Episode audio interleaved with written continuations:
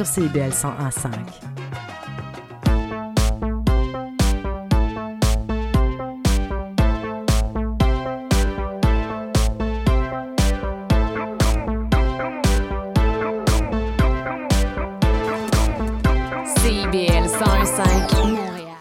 Il est 15h sur CIBL et à Montréal. Euh, salut Montréal, bonjour Montréal, bonjour Anna Sanchez. Bonjour Hugo. Ça va bien? Oui, et toi? Oui, tu es fidèle à, à nos ondes, Ah oui. à, à nos postes? Je sais pas comment te, te, te, te nommer, tu, au- au- Anna aux commandes.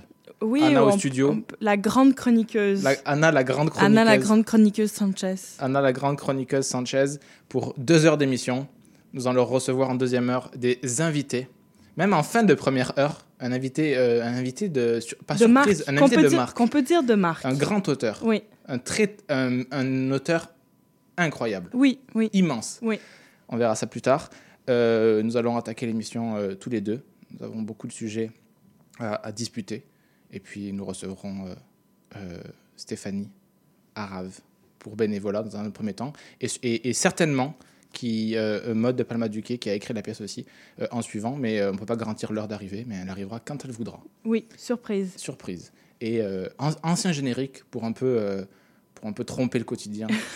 ancien générique avec des, des voix qui dataient euh, d'un temps révolu de pandémie. Et après, on lance l'émission pour de vrai. Quoi. Le quatrième mur. S'il y en a qui ont dit pendant la pandémie, le théâtre va survivre. Eh oui, c'est assez beau, Nostradamus. C'est sûr que le théâtre va Je survivre. rêve à un ailleurs, mais à partir de ma chambre. Trouver un équilibre entre Il n'y a pas d'amour, il n'y a que des mots par euh, cette, cette fenêtre-là, Tu comprends? Comme continuer à se péter la Pas, gueule, mais euh, différemment. qui est très Aux ennuyés, aux vidés, aux naïfs, aux têtes brûlées, aux anarchistes, aux poquets de la vie, à celles qui se sentent insuffisantes, à celles qui sont Se trop déconnecte. L'espace intérieur diminue, j'ai l'impression Ben, comme on se parle. Comme on se parle, c'est comme ça qu'on va se parler. Comme- Comment on a on va se dire des choses. Ouais, différemment. déjà, on dit plus je t'aime, mais je t'aime d'amour. Écoute, voilà, on va tout recommencer. L'art est le propre de l'homme. Tout recommencer. Il n'y a que des mots On d'amour. peut même faire comme si on se connaissait pas, Je rêve à un ailleurs, comme si on s'était jamais vu. Comme si c'était la première fois. qui vont continuer à fonctionner après. Avec, sans lumière, avec, sans musique, avec, sans... Écrivez. Écrivez. Le quatrième. Le quatrième mur. Le quatrième. Le quatrième mur. Le quatrième mur. Le quatrième mur, Oui. Ah, c'est touchant. c'est touchant de, de réentendre ça. avec plusieurs voix euh, connues de l'émission quand, quand on faisait ça de, de loin parce qu'il y avait des virus. Oui, Mais on a continué, oui. on a tenu le cap, Et on est là, on a tenu bon et nous sommes là, en chair et en os. en, en chair et en, et en nous-mêmes. Euh, voilà, alors c'est toujours difficile de commencer l'émission. Mais non. Mais après, on, après on y va, puis on ne nous arrête plus. Oui, voilà, exact. Puis on passe toutes les deux heures, puis c'est- fini. Euh, Est-ce que tu as des, euh, des choses à dire sur la semaine qui s'est passée, la semaine qui s'en vient? Est-ce que tu as, des vœux? J'ai des vœux. Eh, je suis allée à Ah. l'opéra. Euh, le, pour, pour la première de fois de ma Marc vie. Oui, Bouchard avec euh, exactement. Angela Reine, Ga- Reine Garçon, Oh mon dieu, mis en scène par Angela Conrad. ça a l'air grand. euh, c'était en effet très grand. Ce sont des. Je me suis rendu compte que c'était quand même des codes euh, que je qui m'étaient assez étrangers, que je maîtrisais beaucoup moins. Mais euh, très très belle expérience. Euh, moi, c'était ma première fois à l'opéra. J'étais jamais allée à l'opéra.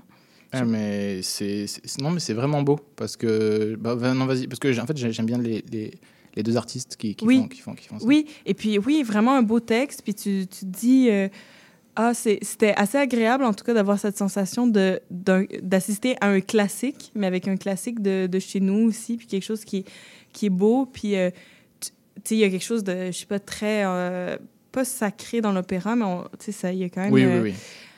Un, un truc quoi, qui élève et tout. Puis de se dire, ah, on prend ça avec un texte, euh, on, en- on fait un opéra avec un texte d'ici. C'était c'était assez beau. Texte donc de Michel Marc Bouchard, Bouchard, ouais. euh, grand monsieur, grand Ouais, auteur. la reine, Christine la reine garçon. Christine la reine garçon. Et c'était grandiose, C'était grandiose. Euh, grandiose comme ça. c'est- grandiose. C'était C'était grandio- grandiose, c'était le grandiose. théâtre. Mais oui, c'est ça. Et encore une fois, mais c'est que moi, je suis, je suis pas du tout spécialiste. Il y avait des moments qui étaient surprenants. C'est vraiment un- une ligne, en fait, entre du très, très beau et de, tout à coup, il y a un truc où, où euh, j'avais... Je, je sentais, euh, c'est ça, là, que j'avais pas accès à toute l'émotivité parfois que je sentais qu'il pouvait y avoir. Je comprends. Ouais. Moi, j'ai un rapport euh, un peu de, de, de, de profane à l'opéra. J'y suis très, très, très, très peu allé. Oui, c'est ça. Et les quelques fois où j'avais été obligé d'y aller, j'ai un rapport assez. euh, un peu, un peu bébé insolent. euh, Oui. Je comprenais pas trop. Ben, en fait, euh, moi, dans, je pense les premières minutes, j'avais des frissons, j'avais les larmes aux yeux. Je trouvais ça Ah oui. absolument magnifique. Il y avait comme un cœur perdu dans la forêt Mhm. au début. C'était vraiment trop, trop beau. Puis après, il y a des trucs qui m'ont moins, qui me sont moins parvenus aussi directement, mais je, en tout cas, je, je- j'admire la puissance que- dont peut être capable un chœur, puis des voix humaines, puis un orchestre. Ça, c'est même si l'opéra, ça me, ça me parle peut-être un peu moins, Mhm. c'est quand même quelque chose que je, je salue parce que c'est vraiment. euh, je sais que ça peut être vraiment magnifique. Très bien. Ouais. La seule fois que j'avais voulu y aller, je me suis fait offrir un cadeau. C'était un opéra mis en scène, pas très connu. Euh, Wajdi Mouawad. Ah bon? Ouais. Moi, je connais pas. Il l'avait mis, il l'avait mis en, je sais pas comment on dit, on dit mis en, mis en scène. Il avait mis en scène un opéra Ouais. à Lyon. Ah.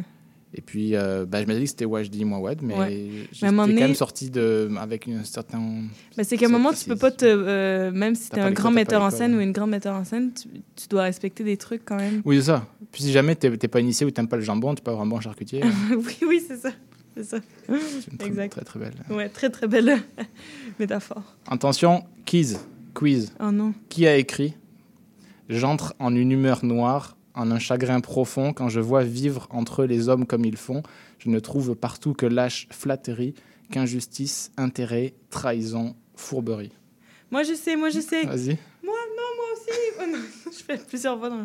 Ben, c'est Molière. C'est Molière pour le misanthrope qui joue en ce moment d'ailleurs au Et c'est théâtre. pas du tout parce que je savais qu'on allait parler de lui que j'ai Mais non, deviné. parce C'est que, vraiment tu- parce que j'ai une grande Tu culture. connais Molière sur le bout de tes doigts. Oui, Lesquels doigts d'ailleurs en particulier? Le troisième. D'accord.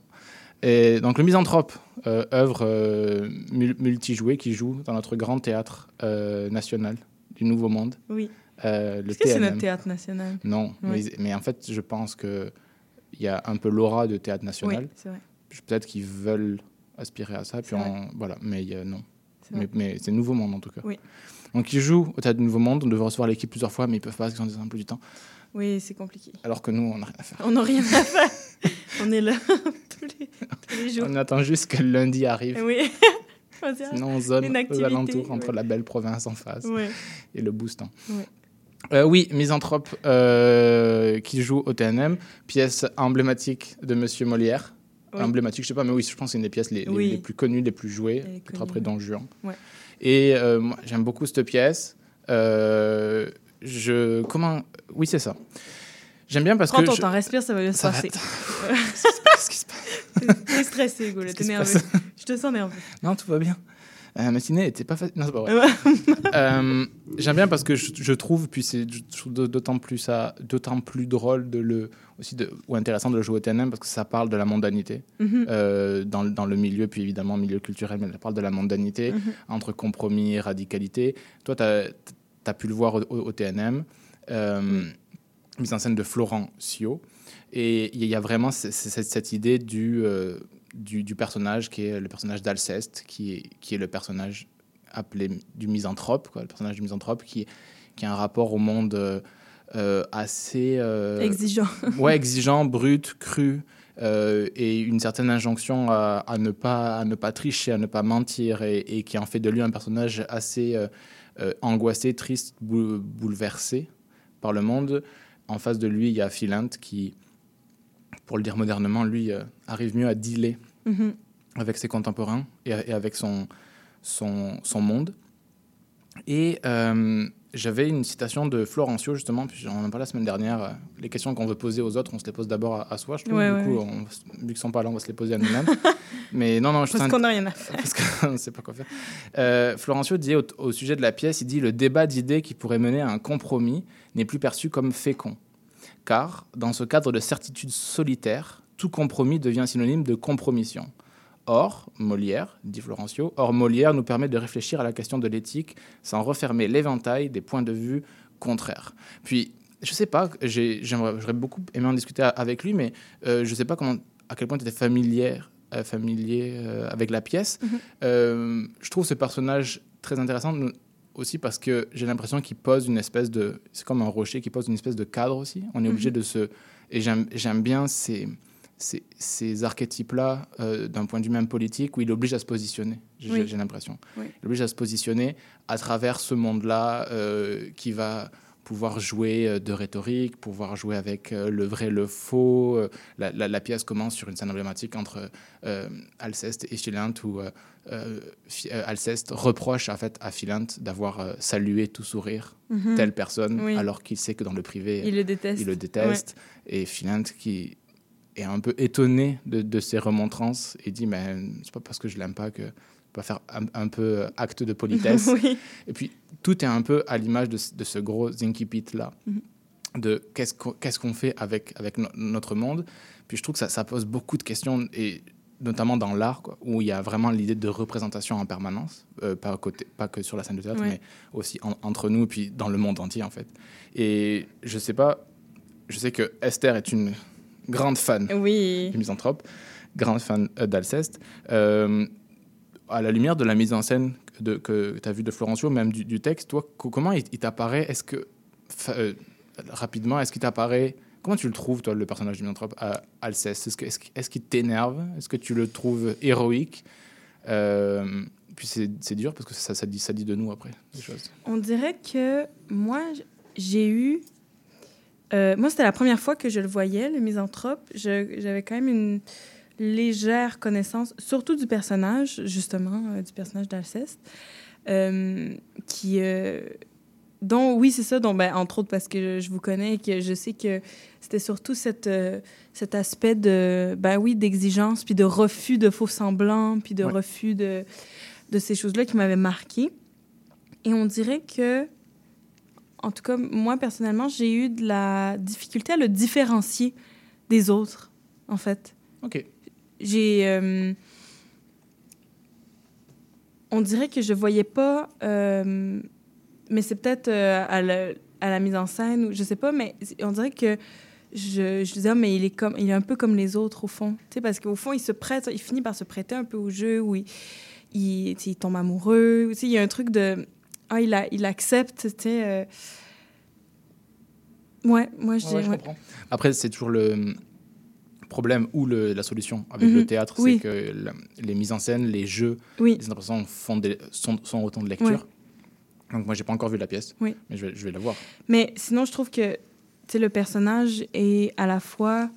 euh, tu me demandes s'il était énervant, mais c'est. On dirait que c'est comme dans la vie aussi, où quand on essaie justement d'avoir ces positions-là un peu politiques ou d'exigence, tu fais comme, mais est-ce que c'est juste complètement nier le monde qui t'entoure? En fait, comment affronter le monde Ouais. en refusant euh, de, jou- ben, de jouer le jeu, entre Ouais, guillemets? tout compromis en fait. tout compromis ou en l'acceptant tel qu'il est et en essayant de le changer à partir de ce qu'il est.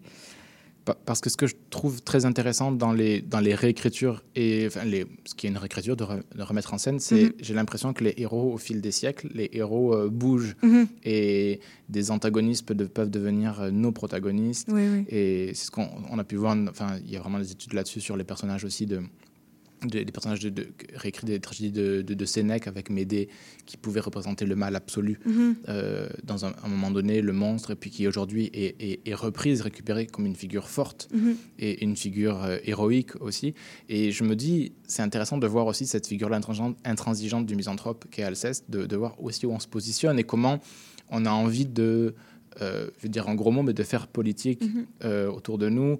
Et, et cette question-là, dont parlait aussi euh, euh, Florencio, de l'idée du compromis, lui dit que le compromis n'est plus perçu comme fécond. Mhm. Et évidemment, il fait des liens avec aujourd'hui, mais je, je pense qu'on est vraiment dans l'idée du- quand même du compromis aujourd'hui. Oui, c'est ça que j'allais dire. Moi, j'ai plutôt je- l'impression qu'on est dans l'inverse. Que Mais je pense que c'est nous ne sommes que compromis. C'est pour ça que j'aurais bien aimé, j'aurais bien Ouais. lui parler, mais parce que j'ai l'impression que on Mais tu ne ce- peux pas lui parler.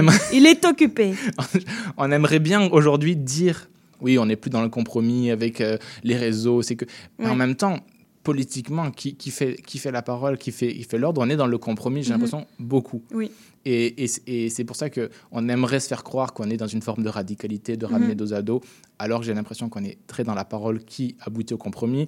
Lorsque tu, notamment dans un pays comme le Québec, euh, lorsque tu regardes un peu ce qui se passe politiquement dans les assemblées, au gouvernement, etc., au Parlement, les, on est, même s'il y a des oppositions euh, opposés, on, on- on tend le compromis comme solution à quelque Mhm. chose. Mhm. Même, les, même les, les opposants ont des paroles qui vont vers ce compromis-là, j'ai l'impression. Et je trouve que c'est intéressant d'avoir cette figure-là que j'ai l'impression, voilà, aujourd'hui, on la connaît pas en fait. Enfin, elle n'existe pas vraiment. Ouais. Cette personne-là, Oui. dans le milieu, qui est à ce point-là intransigeante. Oui, oui, oui, exact. Et qui, euh, qu'on- oui, qu'on qu'on sait intransigeante et qui se place vraiment en marge, euh, ben, à moins que ce soit des gens tellement en marge qu'on Qu'on les voit pas. On les voit pas. C'est ça, parce que dans la pièce, il fait partie de ce monde-là quand même. Il, Ouais. fait, il fait partie de ce monde-là et c'est ça qui, qui, qui le rend euh, euh, très triste Mhm. parce qu'il est plongé dans un monde euh, où les circonstances amènent à ces, ces mondanités de compromis, de politesse. Mhm. Et lui appelle, une espèce appelle à une espèce d'éthique Mhm. rigoriste et il se retrouve le seul là-dedans et il se trouve très triste et, et un, peu, un peu bête aussi. Oui, oui. Oui, il est très désagréable. C'est ça. ce- Oui, oui. Et je trouve que il, ça, ça en est un personnage euh, assez, bon, on le trouve très naïf, Mhm. puis très, un- très inadapté à cette société-là, et donc Mhm. un peu très bête là- là-dedans. Ouais, ouais, ouais, ouais, ouais. Donc c'est ces figures-là que je trouve, euh, je, je sais pas, et j'aurais bien aimé euh, voir, parce que voilà, ça c'est quand, quand on le remonte, cette, cette pièce-là, qu'est-ce qu'on veut, qu'est-ce qu'on veut en dire, et je, je, encore une fois, je n'ai pas, vu la mise en scène qui a été faite, mais c'est remonté souvent, souvent, et je me dis, qu'est-ce que ce personnage-là dit pour notre société à nous aujourd'hui? Est-ce- Qu'est-ce qu'il incarne? Oui. Est-ce qu'il incarne encore un marginal? Mhm. Et peut-être qu'il a toujours incarné un marginal aussi. Molière. c'est aussi de se, on dirait de, on se dit facilement que que la naïveté justement va être bien perçue sur scène, qu'on dit mais non, mais il est attachant, mais Ouais. bien sûr que les gens peuvent croire à à des paroles justement très naïves et très belles, un peu idéalistes ou utopistes, mais on se rend compte que dans les faits, quand on met ça sur une scène de théâtre, en effet, ou même dans la vie, que euh, non, en fait, on, on a quand même tendance à rapidement juger euh, ces genres de, de- de personnages. Et donc, c'est difficile de trouver la ligne quand tu mais en même temps, je veux pas que les gens jugent mon personnage, je veux qu'ils le prennent au sérieux. Et en même temps, s'ils sont sérieux à lui, c'est euh, justement c'est un, un truc très simple, mais donc terriblement dur, en, en fait, à, à mettre euh, en... En pratique, ouais. Oui, en pratique. Parce que on- je trouve qu'on on le voit, c'est difficile de, c'est très difficile de pas faire des, des parallèles ou pas d'essayer. Mais en même temps, c'est sûrement fécond aussi de faire des parallèles. Mais par exemple, dans des dans des, dans des actions, parce qu'évidemment, toute parole est politique, mais je sais que dans des actions politiques, dès qu'il y a une certaine radicalité, on peut le voir notamment dans les discours qui sont très présents aujourd'hui sur l'écologie, dès qu'il y a des discours qui vont trancher et qui vont exiger une espèce de, de radicalité, euh, j'ai l'impression que ces personnes-là vont être tout de suite marginalisées Mhm. et, et, et, et classées et un peu moquées. Oui, oui. Euh, parce que naïves et parce que ne, ne prenant pas en compte euh, le- la méga structure, Mhm. ne, ne prenant pas en compte les enjeux de A et de B.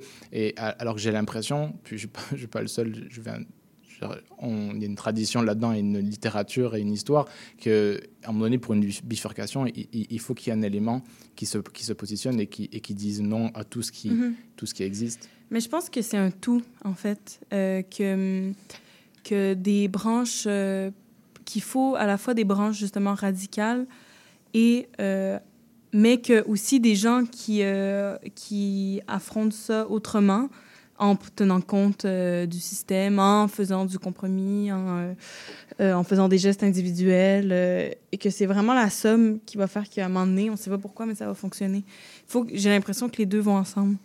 Puis au- au-delà de ça, pour, pour aller plus loin aussi et, et ailleurs, euh, le sous-titre que lui avait donné Molière, c'était l'atrabilaire amoureux. En fait, Mm. euh, c'est, il, il dépeint euh, une forme de, de dépression, de maniaco-dépressif Mhm. ou de, de bipolaire qui souffre de, dans ce monde-là, alors que aux- autour de ce monde-là et de ce que j'en sais de la mise en scène, il y a ça aussi. Les gens vont bien aux alentours. Enfin, en tout cas, ça va bien, ça Mhm. bouge Oui, oui. autour, ça, ça- ça- ça vit, ça, ça garde une certaine joie à l'intérieur de tout ça. Et, c'est, et lui, il est un peu euh, en lumière par son côté.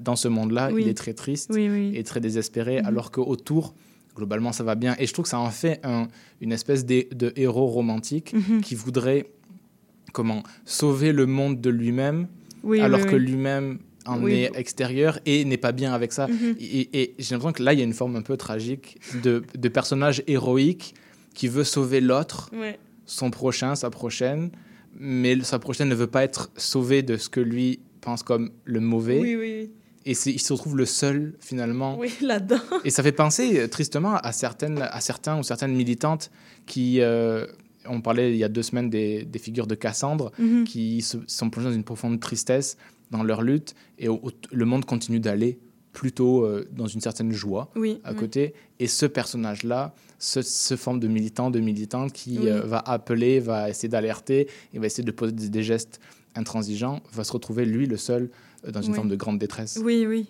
Qu'il y a une forme de personnage tragique là-dedans.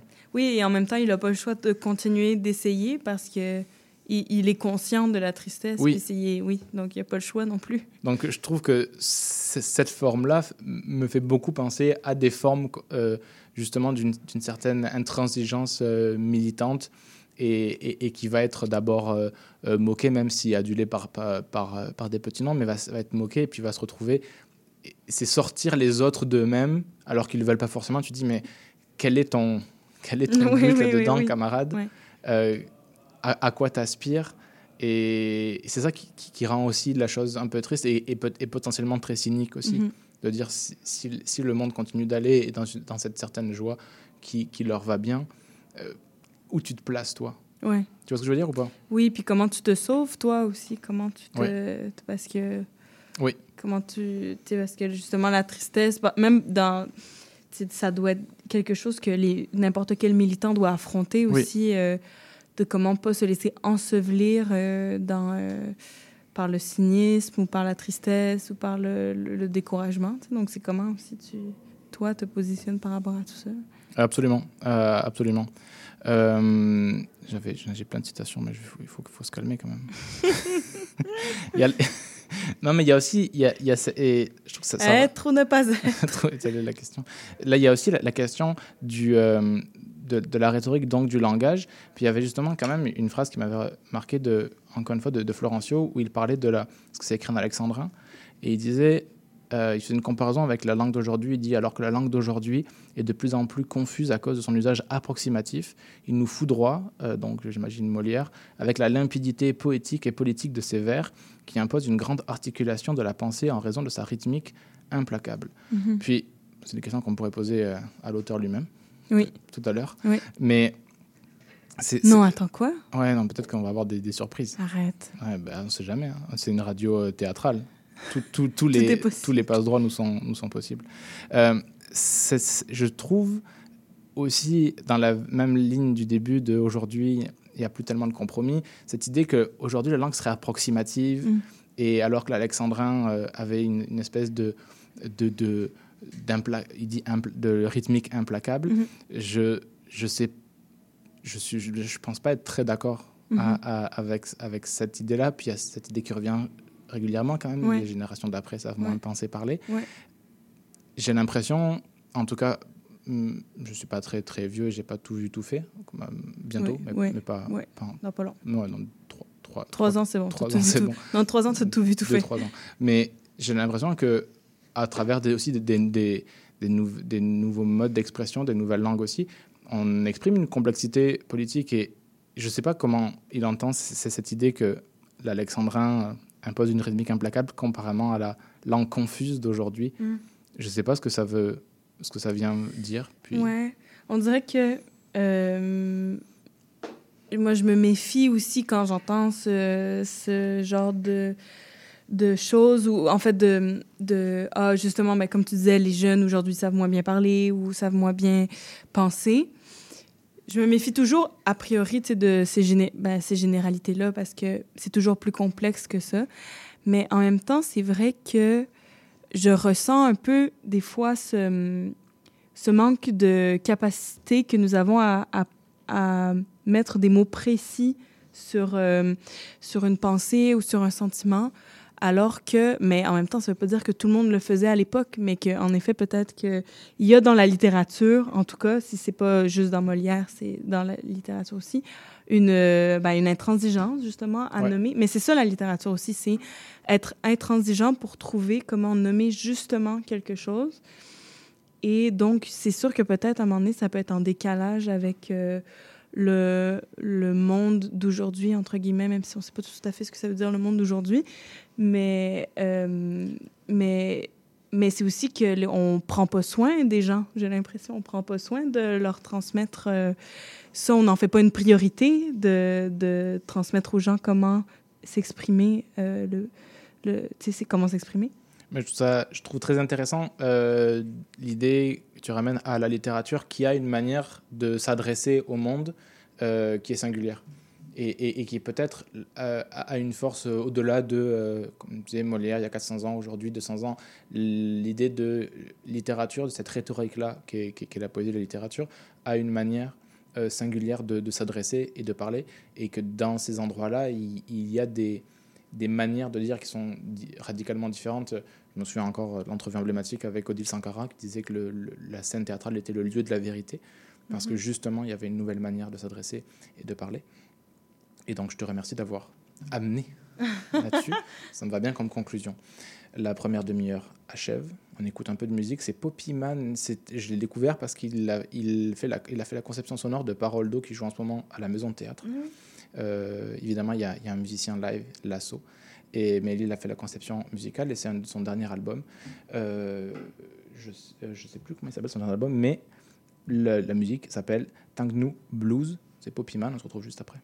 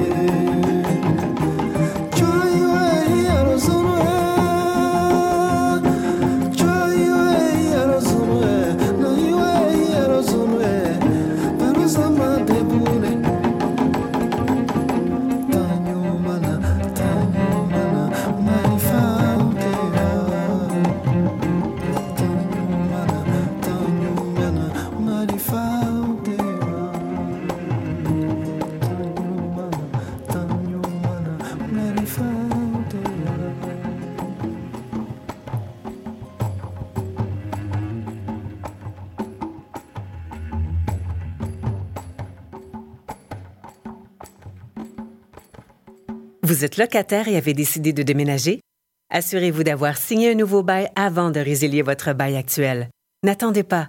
Commencez votre recherche de logement dès maintenant. De plus, si vous êtes à faible revenu, vous pourriez recevoir jusqu'à 170 dollars par mois pour vous aider à payer votre loyer grâce au programme Allocation Logement.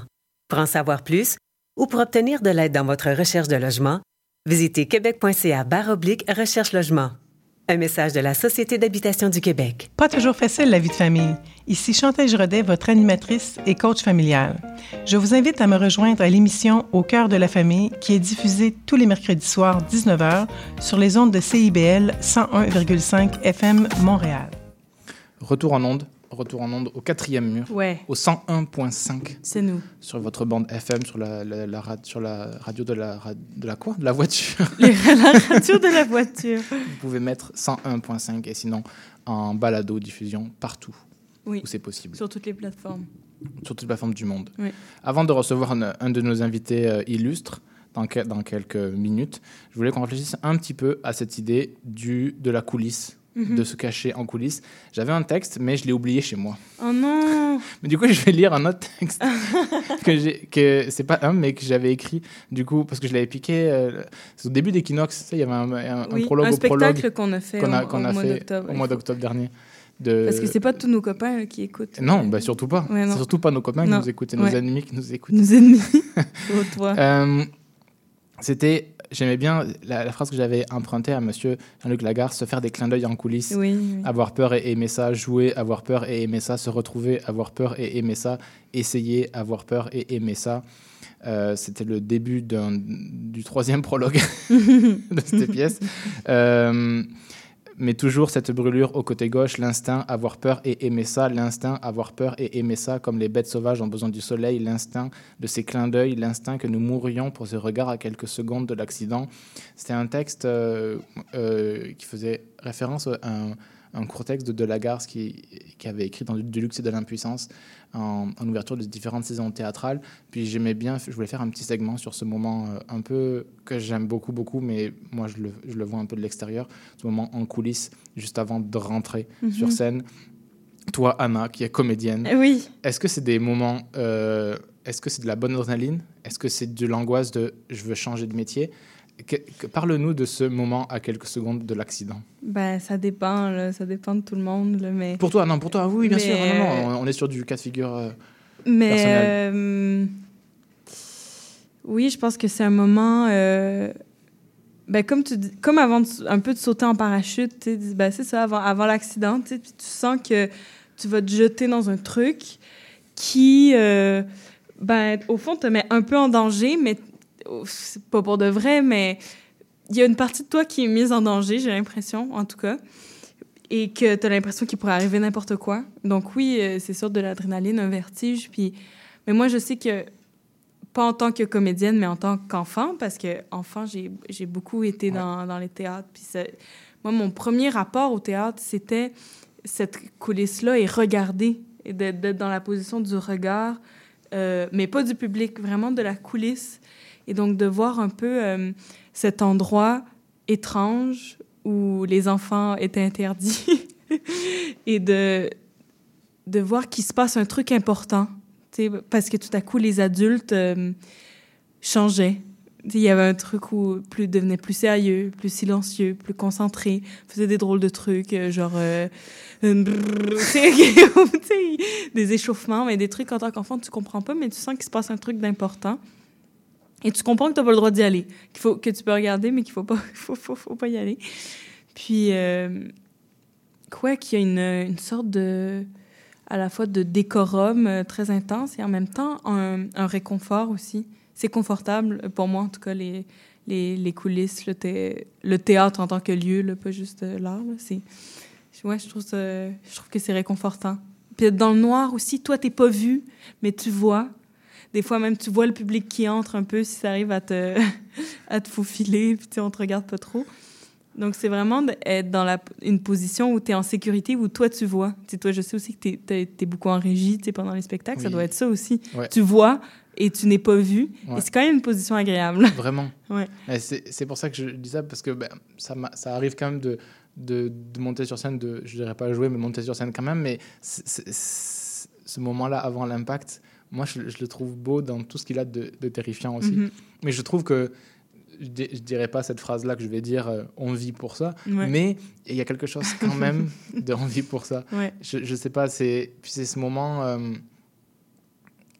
tout, tout, tout peut et surtout que tout peut se passer, puis euh, ça ne peut plus ne pas se passer. Quoi. Oui, après, ouais. Parce qu'à Ouais. partir du moment où tu as, l'impression qu'une machine s'est mise en, s'est mise en branle Mhm. et que Oui, t'es ça, obligé. ça va être à Faut toi, c'est une ouais. question de secondes. Oui, oui, oui. et et, et je, je trouve, parce que je traîne toujours à- à- avec vous, puis je trouve qu'il y, a- il y a quelque chose de, de la solidarité qui, qui se- Mhm. qui se met en place, à la fois dans des solitudes euh, ajoutées quand même, Ouais. parce que tu peux pas être... euh, tu peux pas être en, réunion tout à fait, de, se parler. calmement. Il y a quand même des solitudes. Euh, Oui. Tout le monde est dans sa solitude, mais il y a ces clins d'œil en coulisses. Mais c'est oui, mais c'est vraiment l'équilibre, tu sais. Je, puis je sais que cet équilibre-là est, est di- diffère selon les, les, les artistes, mais qu'il y a vraiment un truc de à la fois de se réunir puis de Mhm. se comment dire fusionner, tu sais, puis faire de, de sentir tout le monde puis de, de se donner de l'énergie et en même temps une sorte ouais de concentration en tout cas moi qui m'est nécessaire, au moins un peu une sorte de silence. euh, je pense c'est Peter Brook qui parlait de l'espace vide Ouais. et de et donc de de, de créer le vide pour que surgisse quelque chose aussi, de Mhm. pas juste projeter, de faire ok là je vais rentrer, je vais faire ça, je vais faire Mhm. ça, je vais faire ça. Moi personnellement je le fais, mais toujours un peu avant. Je revois, j'aime ça être sur la scène, mais longtemps avant que le show commence, là, de un truc de ok je vais aller là, je vais aller là, puis qu'il y a quelque chose que ton corps reconnaît, mais que l'instant juste avant, ben, c'est OK, je visualise rien, je prévois rien, et puis euh, que surgisse quelque, quelque chose. Puis j'aimais bien l'image que tu convoquais au début, même si j'ai pas fait souvent euh, des attaques parachutistes. Mais j'ai l'image à travers des films ou des textes. C'est cette image-là, je m'en souviens pour le dernier spectacle, on- vous étiez euh, 10 cachés en coulisses, dans Oui. une petite coulisse. Oui, une toute petite coulisse. Et il y, avait Ah, c'était pas un corridor, c'était un corinet. il y a cette image-là des, des, des, des soldats euh, semi-assis qui, qui sont à la fois le regard baissé, concentrés Mhm. avant le saut. Oui. Moi, j'avais cette image-là. Ça discute pas beaucoup. Non. On sent la communauté, Ouais. mais on, on sent aussi la préparation personnelle. Oui. Et surtout que vous rentrez pas, c'est- ça dépend, mais c'est pas tout le monde en même temps. Donc il y a ce truc-là de, OK, un, un par un, on y Ouais, va. ouais. Puis j'ai cette image-là du, du saut en parachute Ouais. dans, dans, dans l'avion militaire. Oui, c'est ça. On se concentre. Après, moi, j'en ai connu qui est vraiment Ah oui, à- à cinq secondes, Ah pouvait- oui, oui. pff, Puis, puis hop, ça rentre, tu sais, sur la scène, là, tu sais. Donc, ça dépend, mais bon. J'ai- J'aime bien ce petit sacré, oui. cette petite communion Oui. avant. Même si c'est pas gage, euh, tu peux tomber en rentrant. Non, Mais j'aime bien ce, ce, ce- ce petit moment euh, sacré. Oui. Euh, avant l'entrée, Oui, le sérieux, le, le- le regard baissé. Ouais. oui, c'est le regard baissé. Ah, mais c'est vrai, il y a ça. Oui. Puis de se dire, on est ensemble, mais on est tout seul. Oui, oui, oui, mais... c'est comme à la guerre. Mais si tu te plantes, je pourrais rien pour toi. C'est ça, donc bon courage. Oui, bon courage. Oui, bon courage. Bon courage. Donc, je sais pas, je trouve ces moments précieux. Oui, c'est oui, c'est précieux. C'est beau. Et, et ouais, moi, je sais pas. C'est c'est des moments qui me touchent particulièrement. Et euh, le, la phrase de Lagarde qui, qui revient en, en allitération, euh, ces clins d'œil en coulisses ou de d'attraper, de choper le regard de, Ouais, ouais. de, de- de ton camarade. euh. Oui, mais comme on est complice d'un secret, on sait ce qui va se passer, tout le monde. Donc, Oui. il y a un truc de... Je le dis pas, mais je sais qu'il va se passer un truc. Puis de, de, rejouer ce simulacre-là Mhm. à chaque soir, de se remettre dans cette disposition-là, Ouais. de ce moment de, de, de suspens Oui. où euh, tu pourrais encore tu pourrais encore t'enfuir. Oui. C'était une idée chère à Oui. Edouard Baird de, de pouvoir... euh, on peut tout quitter à tout moment. Oui. mais tu n'en as plus pour long- très longtemps. Mhm. Tu peux tout quitter pendant une minute ou deux, ouais, mais ouais. après, tu peux plus quitter. Non, non. Et hum, donc, ma question de départ, est-ce que c'est plutôt des beaux moments pour toi ou c'est une angoisse insupportable? Je sais qu'il y en a qui remettent leur vie en jeu. Ouais, Ils ouais. c'est la dernière fois que Ouais, je vis c'est ça. la ok? dernière fois. C'est la dernière fois, ok? Ça dépend, ça dépend.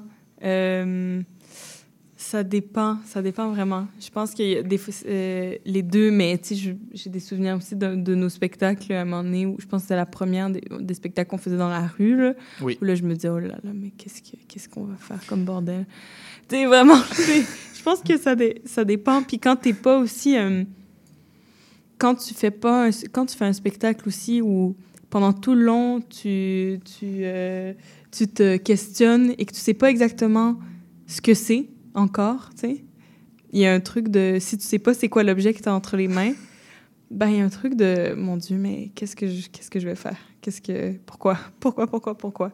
Surtout que dans, dans, dans les rues, les, les coulisses sont, Oui. sont encore plus ténues. Oui, mais sinon, quand même, en général, oui, des fois, on a une telle adrénaline qu'on se dit, mais comment c'est possible? Pourquoi je m'inflige ça?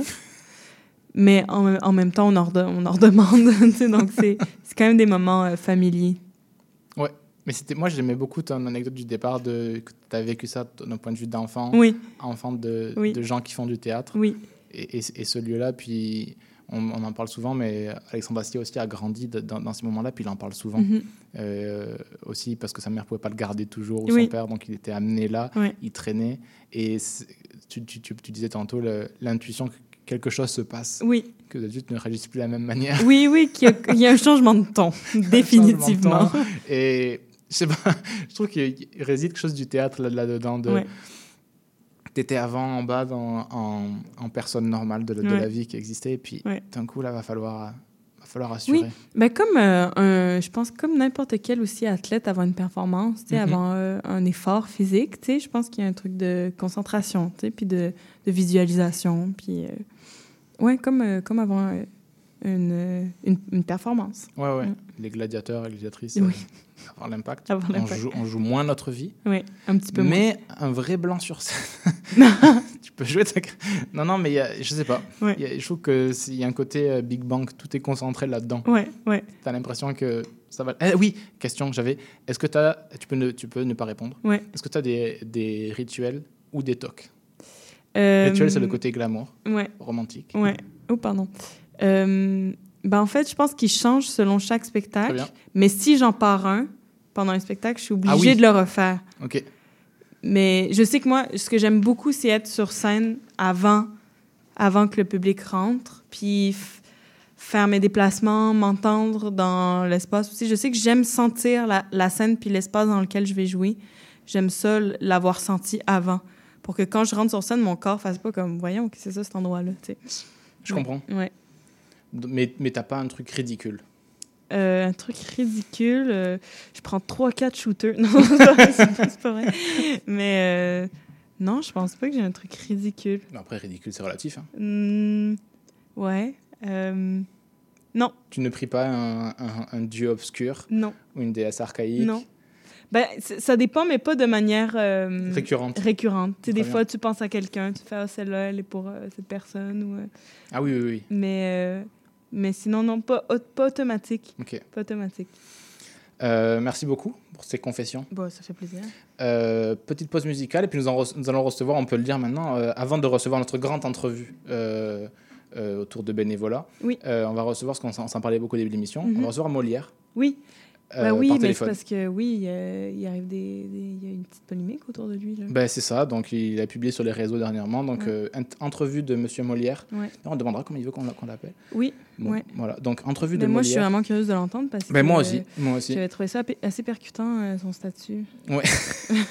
Puis c'est- pas rien, on arrive à dégoter des, des, des gens qui, qui pèsent dans, dans le milieu Oui. théâtral. Ben, on Puis s'est fait un nom, euh, On s'est- fait un nom, Oui. comme tu le dis très bien, Oui. euh, dans ton euh, euh, carnet intime de chronique de radio. Oui. on s'est fait un nom. On écoute un peu de musique, puis entre, entrevue spéciale de Monsieur, Monsieur Molière. Et c'est, euh, oui, pardon, j'ai pas dit qui c'était, c'était Najwa avec euh, Guirra.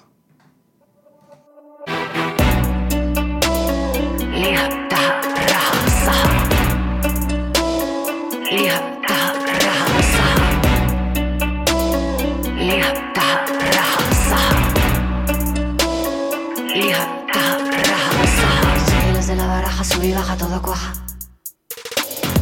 Rápida como Yamaha, juego siempre con ventaja. A ti todo te encaja, no para de hablar paja. No me llamo nada, no me llamo nada, puto me relaja.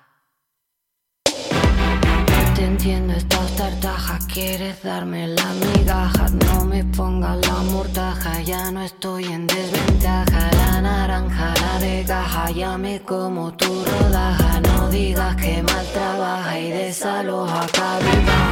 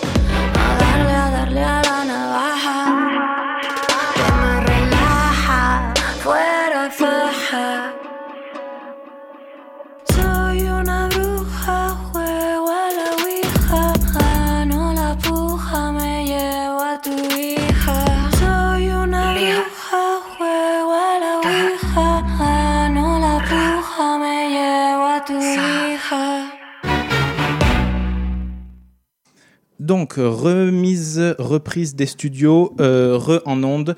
Euh, Anna dit quelques mots. Je vais aller en studio pour recevoir notre invité. Euh, tu as 30 secondes, Anna, pour Oui, dire quelque chose oui, pendant euh, que je me déplace. Oui, moi, euh, personnellement, je ne l'ai jamais rencontré encore. Je sais, toi, je sais, Hugo, que tu avais eu, euh, je pense, que quelques échanges textes avec lui euh, pour, euh, pour l'émission. Mais Oui, c'est quelqu'un qui est quand même assez, euh, ben, un peu à l'image de son personnage, quand même assez euh, bon, euh, reclus quand même. Absolument. Ces temps-ci, ça m'a étonné qu'il sorte en ce moment. Bah absolument, et puis c'est un grand honneur de recevoir donc en direct euh, m- euh, Monsieur Monsieur Molière. Monsieur Molière, donc bonjour. Salut, salut, ça va? Ça va bien? Je suis tellement excitée. Et justement, j'avais une question. Est-ce que est-ce que est-ce qu'on doit t'appeler Molière ou Jean-Baptiste Poquelin ou JB Poc? Enfin, c'est que- c'est- parce qu'on on sait plus. Ça dépend, ça dépend en fait euh, des potes avec qui je suis. Il y en a qui m'appellent Momo, il y en a qui m'appellent Zibé. Euh, donc c'est vraiment comme tu veux, mec. Ok, bah moi moi je dirais sur le truc canonique un peu de Molière. Je trouve que ça, ça rajoute un peu. vas-y, on y va, on se la fait, euh, vas-y. Donc, euh, bah donc euh, très connu dans le monde théâtral et même hors théâtral, puisque tu as quand Ouais, même ouais, modestement quand même, modestement. Bah, t'as quand, même- t'as quand même tracé ton, euh, ton, ton sillage, comme on dit de- dans le milieu. T'as quand même beaucoup produit. C'est vrai. T'es beaucoup C'est joué vrai, c'est vrai. dans un grand théâtre aujourd'hui. Et puis c'est vrai qu'on s'en parlait un peu avec, euh, avec Anna en studio. Euh, t'avais écrit dernièrement sur un, sur un post Facebook que t'en avais, euh, on- je cite, ras la casquette, euh, qu'on remonte toujours, euh, toujours tes pièces. Et on se demandait pourquoi, c'est- pourquoi, ce, pourquoi ce, ce- ce- ce coup de gueule, ce, ce coup de sang?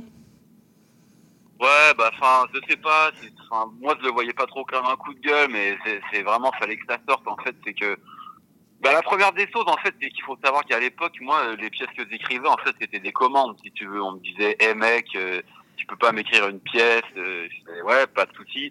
Mais donc moi, à l'époque, si tu veux, j'écrivais vraiment, c'était pour le kiff, en fait. Moi, ça me faisait kiffer, ça me faisait gaulerie d'écrire des petites pièces, tu vois, pour des sujets euh, euh, qui m'inspiraient dans le moment, si tu veux. Mais, mais en fait, euh, je me, je me rendais pas compte en fait que 300 ans plus tard, mes, mes, pièces seraient encore montées. Et d'ailleurs, certaines sont montées comme des daubes. C'est pas possible de voir ça sur une scène. Euh, donc voilà, c'est juste, ouais, je vais te le dire, ça me casse un peu les pieds. Est-ce que tu... Après, Pardon, je- grand respect pour l'art en général, tu vois, moi je suis un artiste, je respecte les artistes, mais c'est pas possible, je vois des trucs des fois montés par des... L'autre jour, c'est quoi que j'ai vu une classe de collège, là, euh, c'est 12 ans, 12, 13 ans, oh la daube, oh je te dis pas, putain, oh, j'ai eu honte, mais j'ai eu honte, tu peux pas savoir. tu, le- tu, tu renvoies à une longue tradition des, des, des- des auteurs qui sont, euh, qui sont mal, mal compris, mal, mal lus, mal, mal montés. Euh, Est-ce que tu trouves que- qu'on qu'on en fait trop qu'on en fait trop? Bah ouais, moi je trouve qu'on en fait des caisses. euh, et puis euh, je me rappelle, à l'époque j'écrivais certaines de mes pièces. Et puis il y a, il y a Loulou, euh, Louis, il venait me voir, il fait ouais, c'est pas mal. Tu crois que tu peux me faire rimer, tu peux faire des rimes. Ouais. Et ouais, rimer, ok, d'accord, mais ça va être compliqué, mec. euh, tu vois. Et là je me rends compte que 300 ans plus tard, les rimes, si j'avais su, euh, je les aurais pas faites. Ah bon? Parce que, oh non, mais au- sur, sur la scène, on, on se croirait à un concert de Lady Gaga, ça sente. Les rimes, faut pas les santer. Là, je m'adresse aux gens qui, qui montent mes pièces. Les rimes, il faut pas les santer, ok? Putain, c'est pas possible. Donc euh, voilà quoi. Il y en a marre, il y en a marre. Mais c'est drôle que tu dis ça parce que justement, on, on parlait du metteur en scène Florencio qui a mis en scène euh, ta pièce. euh, le misanthrope au, au TNM et puis justement qui, lou- qui louait beaucoup euh, ju- justement ta, ta forme poétique d'Alexandrin et qui parlait d'une rythmique implacable, d'une articulation de la, de la pensée en raison de sa rythmique implacable. Tu es en train de nous dire que c'est pas tellement ça qu'il faut retenir? Qu'est-ce que tu en penses? Bah, c'est compliqué en plus parce que Florent, franchement, je le kiffe. euh, c'est un poteau. euh, moi, je le vois un peu comme un, un punk, euh, un punk du théâtre, si tu veux. Ouais. Mais euh, non, mais en fait, c'est aussi qu'il faut savoir que moi, mes pièces à, à, à l'époque, je les écrivais pour, j'écrivais des histoires simples pour des gens simples. Faut Savoir qu'à l'époque, bon, euh, l'intelligence d'un Français moyen, euh, c'était, ça t'avait compté jusqu'à 10 et ça connaissait trois, trois, quatre couleurs, tu vois. Ça volait pas haut, hein, je peux te le dire. Donc, euh, moi, de voir des, des, des, des pièces euh, que j'ai écrites montées aujourd'hui, en fait, on dirait je me, mais je me dis, mais, mais c'est pas des pièces que j'ai écrites pour les, pour les bourgeois, c'est, c'est des pièces que j'ai écrites pour euh, le- les, les Français de l'époque, quoi, des gens un peu simples d'esprit, tu vois. Donc, euh, ouais, je trouve que des fois, on se casse la tête avec les trucs que j'ai écrits, là. C'est plus ça, moi, en fait, qui vient me, qui, qui me gêne, en fait. Ouais, c'est c'est un peu toute la hype qu'il y a derrière, tout le, toute la machine euh, communi- de communication qu'il y a derrière ces, ces pièces-là. Ouais, voilà, le, voilà. le gros truc, quoi, la, la- la machine communicationnelle, que, comme tu l'écris sur Facebook. Exact, exact. Non, j'ai peur que mon théâtre soit devenir un peu élitiste, en fait. Ça, Après, bon, je suis conscient que j'écrivais des, des pièces pour le roi, hein. oui, c'est ça. Oui, non, mais, Mais, oui, mais c'est voilà. vrai qu'il y a une grande humilité. Puis ju- ju- ju- justement, parce que bah, tu es quand même très, très, je sais que tu es très humble, mais très prolifique. Euh, est-ce que tu travailles sur- est-ce que est-ce que as, des projets en ce moment? Est-ce que tu est-ce que es, es sur des bails en ce moment? Ah non, je suis pas sur des bails en ce moment, mon gars. Je peux te dire que je reçois des secs, euh, des secs de droit d'auteur, l'argent coule à flot. euh, vraiment, je peux me permettre de pas travailler. je peux te le dire, mon gars. Bah, Là, en ce moment, il y a deux semaines, j'étais à Mykonos, en Grèce. Tu vas aller me faire dorer la couenne là-bas. Putain, mon gars, j'ai kiffé ma life. Non, non, là, tu as la retraite, moi, euh, depuis, euh, ouais, depuis 200 ans, je crois. Ouais, ça Et puis, ça fait euh, un moment, voilà. ouais. Et puis l'argent coule à flot, je te dis, euh, je peux te dire qu'aujourd'hui, je suis plus payé que c'était à l'époque, mec. à l'époque, c'était Louis, il me donnait trois vécus et puis je bouffais du riz. Maintenant, je peux te dire que euh, ça mange des steaks frites tous les jours. Et euh, justement, on s'en parlait, parce qu'on entend beaucoup justement à travers le film justement Oppenheimer, on mettait en scène Albert Einstein, et justement Albert Einstein avait une phrase très célèbre par rapport à ses inventions. Ouais, il, avait, ouais, ouais. il avait dit si c'était à refaire, j'aurais été plombier. Puis te- te- toi, tu avais dit, euh, je te paraphrase, mais si à refaire, j'aurais fait autre chose, conducteur de train, genre. Ouais, c'est vrai, c'est vrai. Mais en fait, bon, euh, c'est plus parce que à l'époque, euh, la locomotive n'existait pas. Mais quand elle, a- quand c'est arrivé dans le game, et c'est oh purée, attends, on a atteint un autre niveau là. Et voilà, et ouais, tout de suite, je me suis mis à, j'ai kiffé moi les trains, et puis après il y a eu les avions et tout. Et donc ouais, c'est une autre passion, c'est une autre passion. Mais tu sais, c'est en train de me dire en fait si, si j'écris pas là, si j'écrirais pas une petite pièce. euh, Ah ouais qui passerait dans un train, tu vois, ou qui raconterait l'histoire d'un mec, euh, Ok. je sais pas trop, qui serait, qui voudrait être pilote de train, tu vois, un truc comme ça. Mais ouais, c'est vrai que à travers l'écriture, en fait, j'ai découvert euh, d'autres passions. Ok. Comme? Ouais. Bah, comme les trains, mec. Ah, ok, je comprends. Non, oui, ça, ça, fait du sens. Et euh, est-ce que tu as un petit peu, pour, pour finir, parce que le, temps file, est-ce que tu as, des recommandations, toi, de, de spectacles aussi en ce moment? Est-ce que c'est des choses que, que tu aimes voir? On, essaie de faire une émission aussi positive sur les choses qui nous inspirent, qui nous enthousiasment, de pas être trop sur la retenue. Est-ce qu'il y a des choses qui, qui, t'inspirent, qui te donnent envie de, je sais pas, de, de, rêver, d'écrire, euh, de jouer euh, ou d'interpréter? Bah, tu vois, ce soir, je vais voir le concert de Patrick Watson. Ok. Il joue, euh, il joue à Montréal ce soir, là. Donc, euh, ça, je suis content, ça va me faire kiffer. euh. ouais, après, bon, euh, la société d'aujourd'hui, elle est différente de celle dans laquelle j'ai grandi il y a C'est vrai. 300 ans. Hein. C'est vrai, tu, tu Donc dis c'est pas bien. les mêmes, euh, c'est pas les mêmes sujets. Moi, je te mentirais pas que je me sens, euh, j'ai de la misère à m'adapter en fait. Je vois que le monde d'aujourd'hui, c'est un monde qui bouge vachement vite. À l'époque, euh, ça allait pas aussi vite que ça, mais qu'il n'y avait pas les téléphones, il n'y avait pas tout ça. Euh, moi, j'étais assis sur mon cul toute la journée. euh, si je voulais, si je voulais pas m'emmerder, bah j'écrivais, tu vois. Aujourd'hui, là, euh, je passe 4 heures par jour sur Instagram. tu vois, c'est facile de, de se déconnecter. T'as un compte Insta d'ailleurs? Ouais, dans un compte Insta, ouais. On peut le retrouver sur quoi Sur quel arrobase? Ouais, c'est arrobase momozibé. Ok. C'est mes deux surnoms en fait. T'écris M-O-M-O, bas, Zibé. Ouais, c'est super. Officiel, hein. Ouais, ouais, bien sûr. la petite pastille bleue. la hein. petite pastille bleue. Yes. Suis pas un bouffon, mec. Yes. Puis bah écoute, euh, on arrive déjà nous euh, terme, euh, terme de, de l'entrevue. Je te remercie beaucoup d'avoir été avec nous. Euh, ouais, c'est ça. Et puis euh, on voulait, je sais que tu avais fait une proposition, une proposition de, de, de- de musique, parce qu'on passe beaucoup de musique. Est-ce que tu, vas-y, balance-nous ce que tu veux qu'on écoute et puis puis on, on- on se fait ça? Ouais, bah tu vois, ces temps-ci, c'est un peu dans des vibes euh, rap français, quoi. Euh, donc, euh, si tu veux, j'ai un- mon pote euh, Corleone. Ouais. Je sais pas si tu connais. Ouais, ouais, ouais, ok, ouais. Ouais, ouais. Frisk Corleone. Ouais, on connaît bien, ouais. Eh ben, je vais entendre sa chanson Ancelotti, mec. Bah écoute, euh, C'est trop de la bombe. parfait, on t'envoie ça. Euh, merci, merci, merci infiniment Molière, merci infiniment JB. Bah, euh, plaisir, mec. Attends, tu rigoles ou quoi Merci infiniment d'avoir été avec nous, c'était un grand plaisir. Puis on, on- on s'écoute euh, Ta- Ça me fait plaisir. Tatoon, Et Fris Corleone. Bah, merci, merci, ça fait plaisir. On s'écoute Ancelotti. euh, merci infiniment. Merci beaucoup, JB. Le rappeur Fris Corleone, de son nom euh, Issa Lorenzo Diacate, a un talent indéniable. Et il est absolument regrettable que ce talent avéré soit mis au service de propos absolument inqualifiables. Racisme, antisémitisme, et ce talent donne un pouvoir, une influence tout à fait considérable aux propos inadmissibles qu'il tient. Négro, je me sens comme un imprimeur. Je fais que penser au papier. Je regarde le rap français, je vois beaucoup de fausses Rolex et de fausses quartiers. Je suis très très loin du MAX. La Cali sort de LAX. Plus de prise qu'un judoka, négro, je suis connecté comme une Tesla X. Roule des cigares comme à la Havane. Je suis comme Heisenberg dans la caravane. SO pièce, studio qui porte la cam. Je consomme plus que 10 Porsche Macan. Chaque couplet, c'est des gros dégâts. Chaîne flemme, Ryan et Kesso, Ghost et Gaz.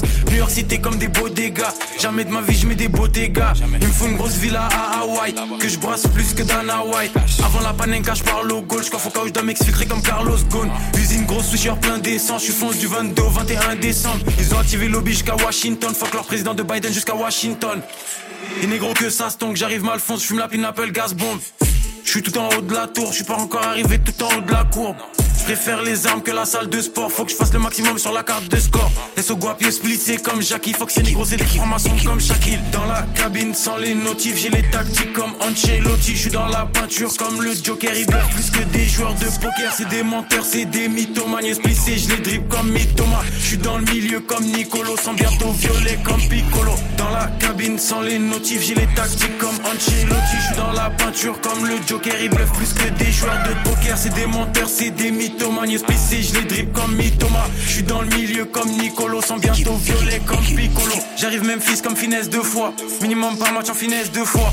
20-20, je suis rentré, j'ai laissé ouvert. 20-23, je remets les couverts. Sur le terrain, que des techniciens. Faut plus de câbles qu'un électricien. Gifle la prod comme un sumotori. Je suis comme Mike Maignan, t'es comme Hugo Loris. Ils capent parce que je dis comme si je rappe du morse. 10 000 fois plus de lignes qu'à Gare du Nord. Négro, trouve-moi dans la berline en train de rouler un gros terre à la place du mort. Fume comme nous, tu visites les urgences. On sort des sous-sols comme en résurgence. Noir sur noir comme le Raider Clan. J'ai les meilleurs plans et les meilleurs plans. J'arrive sous comme Michael Jackson. Ils imaginent pas les bails que j'actionne. Ils ont tremblé jusqu'au Parlement. Ils veulent me faire, j'augmente le budget armement. Pyramide sur l'ensemble. Je prends du recul, j'aime bien la vue d'ensemble. Que je découpe, j'ai pas des tubes d'encens. J'ai la force comme si j'ai des trucs en plus dans le sang. Pétasse. Explosif placé, je mets le feu à la mèche.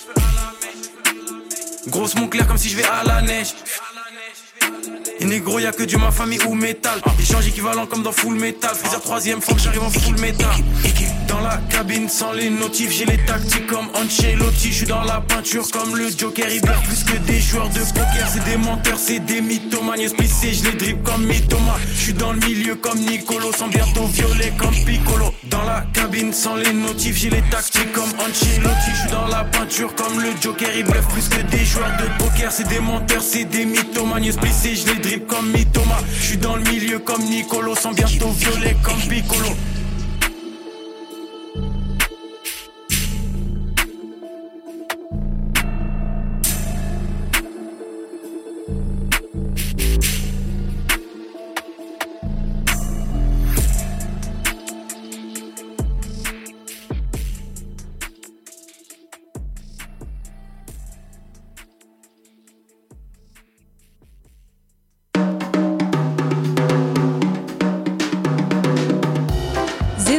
C'est une émission dynamique sur le fanzine, la culture underground et les archives littéraires au Québec.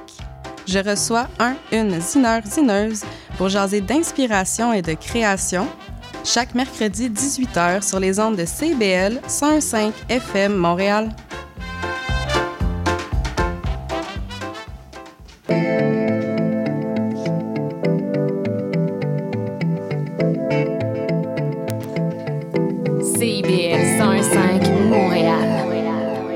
Retour en onde, deuxième heure, on est pile à l'heure, ça va toujours Anna? Oui, ça va toujours. C'est Toujours très bien. Pile à l'heure. Ouais, exact, toi, tu es toujours à l'heure. Ouais. Nous sommes très heureux et heureuses. T'es heureuse? Très heureuse. Très heureuse, très bien. D'accueillir euh, notre grande entrevue de la journée. Oui. Euh, tout le monde est là. Euh, Stéphanie, qu'on connaît presque un peu. Oui, ben, je suis Stéphanie déjà venue une fois. Ouais, puis t'es un peu dans le crew aussi. Oui, c'est vrai. Je fais partie de la famille. Stéphanie Arav, il faut dire les choses bien. Euh, interprète de, de- de ta profession, qui joue dans le spectacle Bénévolat. Et juste à côté de toi et en face de moi, euh, Maude de Palma Duquet. Bonjour, Bonjour. qui Bonjour. est autrice Oui. du spectacle euh, susnommé. Qui se, je pensais qu'il était terminé, mais en fait, qui joue encore pendant 150 ans Mhm. Oui. au théâtre La Licorne. Très exact. Euh, on le joue en ce moment Ouais, jusqu'à 37 quand? fois. Jusqu'à quand, ouais? Là, en Mon ce Dieu. moment, c'est jusqu'au 23 février, Mais, mais tout peut arriver? ouais, une possibilité d'arriver quelque chose la semaine d'après. C'est- Plus si affinité. Oui. Bah, c'est parfait. Euh, je- si on va, on, du coup, on va contribuer évidemment à ce succès qui est déjà plein, donc on Oui. va- on, on est bien utile là-dedans Mhm. pour faire euh, remplir des. Parce qu'on est très écoutés. On est très Ah, écoutés. oui, oui, c'est c'est assez, c'est assez vertigineux. Merci beaucoup euh, d'être avec nous. On va se parler pendant une heure de, de cette pièce-là, bénévolat.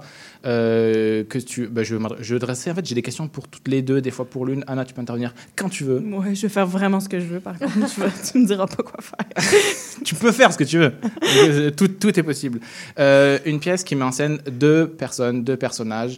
Euh, D'un bord, Amaryllis, joué par toi, Stéphanie, et Anthony, j'ai oublié son nom, je suis désolé. Mathieu Richard. Merci infiniment. J'avais Mathieu, j'ai pas Richard. Euh, donc, la, la scène se passe dans une euh, salle, dans, un, dans, dans une prison, dans un centre pénitentiaire, et Amaryllis euh, donne euh, des cours de français à Anthony, qui est un détenu de, pour une longue peine. Et donc, la pièce débute avec cette euh, introduction entre ces deux personnages-là, où on arrive, lorsqu'Amaryllis arrive pour donner ses premiers cours de français. Elle, qui n'est pas professeure de français, mais qui, est en études de- pour être médecin. Et donc c'est toute la relation entre ces deux personnages-là qui se déplie au long de, de ces 1h20. Euh, donc vraiment duel, duo sur scène. Euh, on commence avec des questions un peu bateau, puis après on devient intelligent vite. non mais il faut, il faut bien contextualiser aussi. Et toujours la question de d'où est venue ce- cette pièce-là. J'ai un peu la réponse parce que j'ai lu des choses, mais tout le monde ne le sait pas. D'où est venue cette belle pièce? Absolument, mais euh, l'idée m'est un petit peu tombée comme ça, dans le sens où euh, je fonctionne à l'instinct, tout ça, puis euh, j'aime les acteurs, puis j'aime le jeu, puis je suis souvent en recherche donc de, de situations qui peuvent faire des scènes fortes, puis des, dialogues forts, puis j'ai eu cette idée-là donc de rencontre entre Amaryllis et Anthony. Amaryllis est disons, plus près de mon parcours à moi de vie. Euh, Anthony, beaucoup moins. Mais j'avais, cette envie-là que deux personnes qui appartiennent à des mondes complètement différents se rencontrent, puis soient déstabilisées par cette rencontre-là et soient pas capables de se cacher derrière donc ces conventions sociales habituelles et tout ça pour essayer d'avoir euh, un dialogue qui soit surprenant puis qui soit intéressant à jouer pour deux acteurs extrêmement talentueux, comme Stéphanie et Mathieu. Mais raconte euh, la première ligne qui t'est venue. Oui, c'est Ouais, vrai. c'est vrai. Oui. Une ligne frappante. Oui, j'ai tué quelqu'un, pour le dire comme, euh, comme Mathieu le dirait. Mais euh, oui, j'ai tué quelqu'un, puis j'avais envie que cette, cette première réplique-là soit, tu sais, qu'on réponde pas quelque chose qui soit euh, nécessairement évident à ça. Donc, j'avais envie qu'on qu'on soit surpris par la réponse d'Amaryllis, puis je suis partie de là. puis C'est la première scène que j'ai construite. Puis après ça, j'ai construit le reste de la pièce. Faut dire que la réponse d'Amaryllis à J'ai tué quelqu'un, c'est OK, puis a trouvé le complément direct. Oui. Voilà. voilà. Une excellente réponse. Ouais, ouais, c'est ça. Puis j'en parlais avec Anna euh, lorsqu'on préparait cette émission. Oui. Euh, je trouvais que ce rôle t'allait très bien. Oui. Stéphanie. Merci. Non, mais pour plusieurs raisons. euh, c'est même, je trouve que ce, ce, ce- ce type de, de théâtre-là, j'ai l'impression que dès que je t'ai vu entrer sur scène, ça- je me suis dit, ah ouais, c'est cool qu'elle fasse ça. Ouais. Je sais pas comment te. ben, J'imagine que ça ça- ça- ça- ça t'a plu. Puis en tout cas, je trouve que ça te correspond bien. Oui, oui. euh, ben, ce que, ce que j'ai beaucoup euh, aimé euh, du texte de Maude, c'est que ben, c'est- c'est l'étrangeté du personnage qui. euh, enfin, ce qu'elle pense, c'est jamais mis dans ses mots.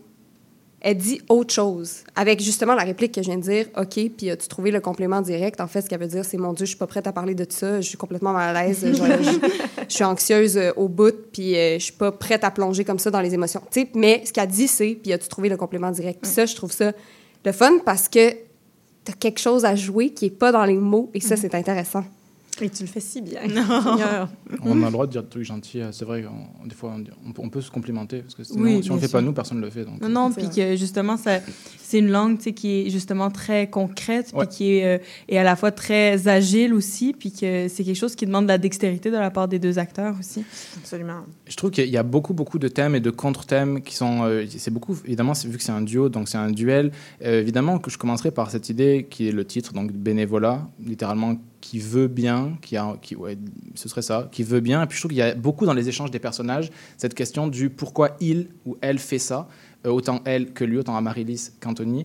Et donc la question souvent qui revient de l'action, est-ce que l'action bonne, pour, pour quelles raisons on fait ça? Est-ce que la question du geste désintéressé On a souvent parlé euh, de, de- Moi j'aime beaucoup la, la- la- la phrase d'un philosophe comme Kant qui dit il doute qu'il n'y ait jamais eu d'action désintéressée sur Terre, mais que c'est pas grave. on peut quand même faire du bien avec ça. Et il est souvent question du pourquoi de Amaryllis fait ça. Un bot en touche, elle va répondre. D'ailleurs, c'est- très intéressant. J'aimerais on revienne après aussi. De, Anthony joue souvent comme euh, révélateur de sincérité euh, chez, elle. Mais euh, ben, question, euh, puisque, tu la joues à l'actrice et aussi à l'autrice, pourquoi ce personnage-là d'Amaryllis fait ce choix-là? Je sais que dans la pièce, il y a, différentes esquisses. À différents moments, elle répond de manière des fois poétique ou plus pragmatique. Ben, Peut-être pour toi d'abord, puis pour Steph ensuite. Pour- pourquoi, pour toi, ce personnage fait ce choix-là, étrange à son milieu social, à son domaine d'études qu'est la médecine? Pourquoi elle choisit d'aller en prison aider un détenu à parfaire ses cours de français Oui, ben la réponse, disons, de surface, c'est qu'elle le fait parce que, bon, elle veut bien faire, parce que c'est ce Ouais. qui motive ce personnage-là, bien faire. Mais bien faire ou faire du bien, c'est pas exactement la même chose non plus, tu sais, de respecter les règles, de dire, bon, ben je vais faire ce qu'on attend de moi, ce que la société attend de moi, mais est-ce que je le fais pour faire du bien? Pas nécessairement. Donc ça, c'est la première affaire.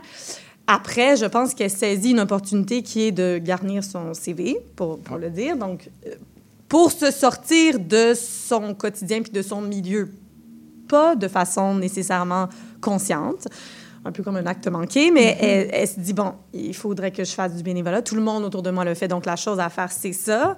Mais après, de saisir cette opportunité-là, peut-être par un trop-plein, puis par un- une espèce de, fatigue euh, émotionnelle, ben, c'est comme si elle saisissait ça pour aller dans un endroit qui n'est pas elle, qui n'est pas du tout, donc, euh, qui ne lui est pas familier du tout, pour essayer de se sortir de qui elle est. Puis je pense que dans la vie, quand on sort de notre zone de confort, souvent, ben, il se passe des choses plus intéressantes que quand on reste dans notre bulle, puis tout ça. Puis je pense que c'est là, c'est son inconscient qui, qui la sort un peu, même une question de survie, là, je pense, à un moment donné, pour elle de, de sortir un peu des patterns dans lesquels elle est, elle est prise, tu sais. Oui, euh, ben moi, je sais ce que je joue. Justement, non, mais c'est aussi intéressant de qu'est-ce que tu te dis aussi parce que Ouais. on s'en parle souvent du métier d'actrice de qu'est-ce que ça veut dire se re-raconter euh, Oui. l'histoire et toi qu'est-ce que qu'est-ce que tu joues et qu'est-ce que tu te racontes? Ben moi, ce que je joue, mais tu, tu l'as un peu dit euh, vers la fin de, de ta réponse, euh, Maude, je, je joue qu'elle y va pour voir c'est quoi être quelqu'un d'autre. Mais, euh, fait que moi, je, ben, dans mon interprétation, si vous venez le voir, vous pourrez le découvrir. Euh, mais c'est quelque chose qui paraîtra pas nécessairement dès le début. Mais moi, dès la première fois où Anthony pose la question à Marilys, euh, pourquoi t'es ici? Ben, pour moi, c'est pour être quelqu'un d'autre. Mais à chaque fois, elle va répondre autre chose. Elle va, elle va feinter autour de la question jusqu'à à un moment donné. là. Je veux pas dire de punch. Non non absolument non mais c'est puis c'est c'est vrai qu'il y a une tension tout le, tout le long aussi. Puis moi c'est Pierre Alexis qui m'avait tout spoilé en me disant t'inquiète pas on Oui, ça oui, puis voilà donc euh, salut. Salut Pierre-Alexis. Pierre-Alexis Non, non, qui est aussi un de nos amis et qui, Oui, qui est- contribue énormément à l'émission. à, à- à l'émission, à, à nos, à nos productions, à nos propagandes. Oui. et qui répète pas loin d'ici, mais qui n'est pas là en ce moment. Euh, si- ah, tu peux intervenir à tout moment, même si tu dis maintenant- J'ai dit que je ferais ce que je Voilà. voulais. Non, mais c'est- tu peux faire exactement ce que tu veux. Parce que, et justement, j'allais aussi là- là-dessus, j'ai d'autres questions sur le rapport, on en parle souvent aussi, de, je trouve qu'il est très important, d'in- d'intelligence, ce que veut dire intelligence, mais pour rebondir sur ce que vous disiez, euh, justement, pour comment... euh, Amaryllis change aussi au contact d'Anthony, même si lui aussi change à son contact. Je trouve qu'il y a un mécanisme qui est souvent à l'œuvre dans la pièce, qui est un mécanisme d'abord d'écriture puis qui, devient du jeu, qui est euh, souvent Anthony va dire quelque chose, va, dire X, Amaryllis refuse très rapidement le X et ensuite Amaryllis finit par accepter ce- cette donnée-là euh, sur les questions à la fois d'intimité, des règles, presque aussi de propositions poétiques. Est-ce que, euh, question même de structure, euh, est-ce que tu pourrais nous parler de cette, cette- ce mécanisme-là qui, je trouve, fait avancer la pièce On le retrouve très très souvent dans chaque euh, scène, parce que le, texte est édité, et on, le voit à chaque scène. euh, Il y, a- ce mécanisme-là récurrent où Amaryllis va d'abord dire non à la proposition et ensuite va se retrouver à devoir accepter ce X-là. Oui, ben je pense que ça, ça part du fait que le personnage d'Amaryllis est extrêmement rigide aussi. Donc, forcément, tout ce qui sort de son cadre, elle refuse. Alors que le personnage d'Anthony est quand même plus, euh, est plus flexible, même si lui aussi a certaines règles et un certain cadre. Il y a un milieu social qui l'a, forgé, mais reste que, donc, je pense que Amaryllis, dès que ça sort un tout petit peu de, son terrain de jeu, ben, refuse. Donc, c'est sûr que là, je suis partie de là. Puis bon, c'est sûr que ça fait une meilleure scène quand quelqu'un refuse, puis que là, on se tiraille un peu, puis que finalement, un des deux cède dans une certaine mesure. Mais je pense que ça vient vraiment de cette personnalité-là d'Amaryllis qui est comme très rigide, puis qui refuse. Puis là, après ça... Mais j'avais aussi envie, je pense, que forcément, si on a ces deux personnages-là, d'office, on a tendance, en tout cas dans mon milieu peut-être social, à penser que la personne qui a raison, c'est forcément celle qui a fait de longues études et celle qui, Qui a... parle le mieux. Ben, oui. C'est ça qui parle le mieux, qui est tout ça, versus la personne qui est incarcérée pour une longue peine dans un pénitencier. tu sais. Mais j'avais envie peut-être de jouer avec ça aussi, de se dire que ben, cette personne-là pouvait aussi avoir des, des choses valides à dire, puis avoir un ressenti euh, du réel qui était valide, puis peut-être même des choses qui, qui pouvaient faire du bien à une personne Mhm. qui, qui a prime- de prime abord a l'air d'avoir toutes les bonnes réponses, puis d'avoir la, la bonne façon de vivre. Moi, ce qui, ce qui m'a touchée, on dirait, c'est de. Puis c'est drôle parce qu'on on en parlait au- aujourd'hui, juste avant d'arriver. C'était sur cette capacité, parce qu'on parlait de, de- du misanthrope aussi, donc de Molière, et donc de la manière dont le langage était utilisé, puis comment aujourd'hui, en tout cas, on se questionnait sur est-ce qu'on parle moins bien aujourd'hui, est-ce qu'on euh, moins de. Les, euh, est-ce qu'on est moins capable d'être précis, en fait, sur nos sentiments, sur notre pensée et tout, et que c'était assez beau, en fait, je trouvais, de, de voir ces deux personnages-là se confronter et qu'il y en a un, justement, qui a une, une sorte de très grande poésie en lui aussi, mais qui n'a pas toujours les mots et que, et les mots, et que les mots, c'est le pouvoir, en fait, que les mots, c'est euh, une, une capacité, c'est une force folle pour s'exprimer puis pour déterminer qui on est aussi. Ça, j'ai trouvé ça assez, euh, assez fort, assez beau. Puis sou- sou- souvent aussi, euh, justement, dans ton personnage, euh, Stéphanie, qui, je trouve régulièrement, puis ça, ça se passe beaucoup dans la rupture et dans le jeu, elle va, j'ai l'impression qu'elle va répondre avant même d'avoir analysé ce qui est dit. Elle a des réponses quasiment sur l'automatisme. C'est comme si elle avait un subconscient qu'un qu'un tassé complètement. Et ça, c'est très présent dans le jeu euh, au- aussi. Puis elle, va ensuite, à quelques reprises, euh, analyser ça par une, espèce de, monologue adressé ou intérieur ou euh, d'aparté, mais elle va d'abord répondre extrêmement vite euh, aux, réponses. C'est comme si ce cadre-là était tellement fort que même dans sa pensée, même elle qui a les mots et le savoir, elle, a tellement des règles inc- inclus. Et je trouve que ça se trans dans le jeu, on voyait ça, il y avait des réponses extrêmement violentes directement. Complètement. euh, mais tu sais, c'est ça, pour rebondir sur toutes vos interventions, c'est comme si euh, elle est rigide, elle est très intelligente. Ça veut pas dire qu'elle a du jugement. Ça veut juste dire qu'elle est clever, puis qu'elle est bonne à l'école, elle est scolaire.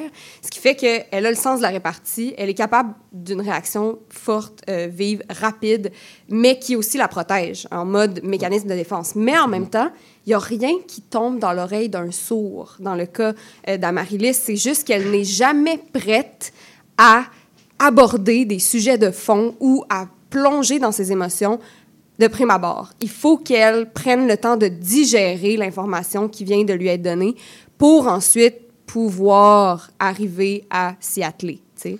Fait qu'on voit des fois une Amaryllis qui revient sur un sujet qu'on a vu deux, trois scènes avant parce que là, elle est rendue prête à aborder ce sujet-là avec Anthony. Oui, puis il y a une certaine violence aussi du milieu d'où elle vient. Tu sais, dans les, tu sais là, il y a la violence directe et concrète de quelqu'un qui est emprisonné pour avoir tué quelqu'un, mais quelqu'un qui vit aussi, euh, on, on la sent tellement emprisonnée aussi dans le milieu où elle est. Là. Complètement. Puis, euh, tu sais, euh, ça, c'est mon, mon chum, euh, Charles-Thomas Lemoine, enseignant d'histoire à, à euh, qui m'a fait remarquer que... ah non, je veux pas dire de punch, mais enfin, Amaryllis, donc, poursuit sa quête de devenir médecin et donc fait une entrevue. Euh, le personnage d'Anthony lui demande « Ça s'est-tu bien passé? » Amaryllis dit « Oui, oui, je pense que oui. » Et la première réponse d'Anthony, c'est pas « Bravo », c'est « Ah, c'est ton père qui va être content. » Dans le sens que Anthony sait que c'est pas nécessairement le désir d'Amaryllis de faire médecine, mais plutôt peut-être la cage dorée dans laquelle elle a grandi, le désir de son père. Puis ça, c'est très intéressant. C'est bien joué d'ailleurs, Maude. Abs- absolument, oui. Mais euh, je suis tout d'a- non, je suis d'accord avec euh, tout ça. Il y a, une- euh, et puis j'aimerais qu'on aille après la pause sur les, les questions justement de rapport à l'intelligence que vous avez pu nommer, Euh, savoir. euh, Il y a un, un qui porte le cette idée de cadre du savoir et l'autre euh, une espèce de, de fluidité dans les interprétations. Je trouve ça très intéressant. On écoute un peu de musique pour temporiser. C'est Anacnid avec Windingo.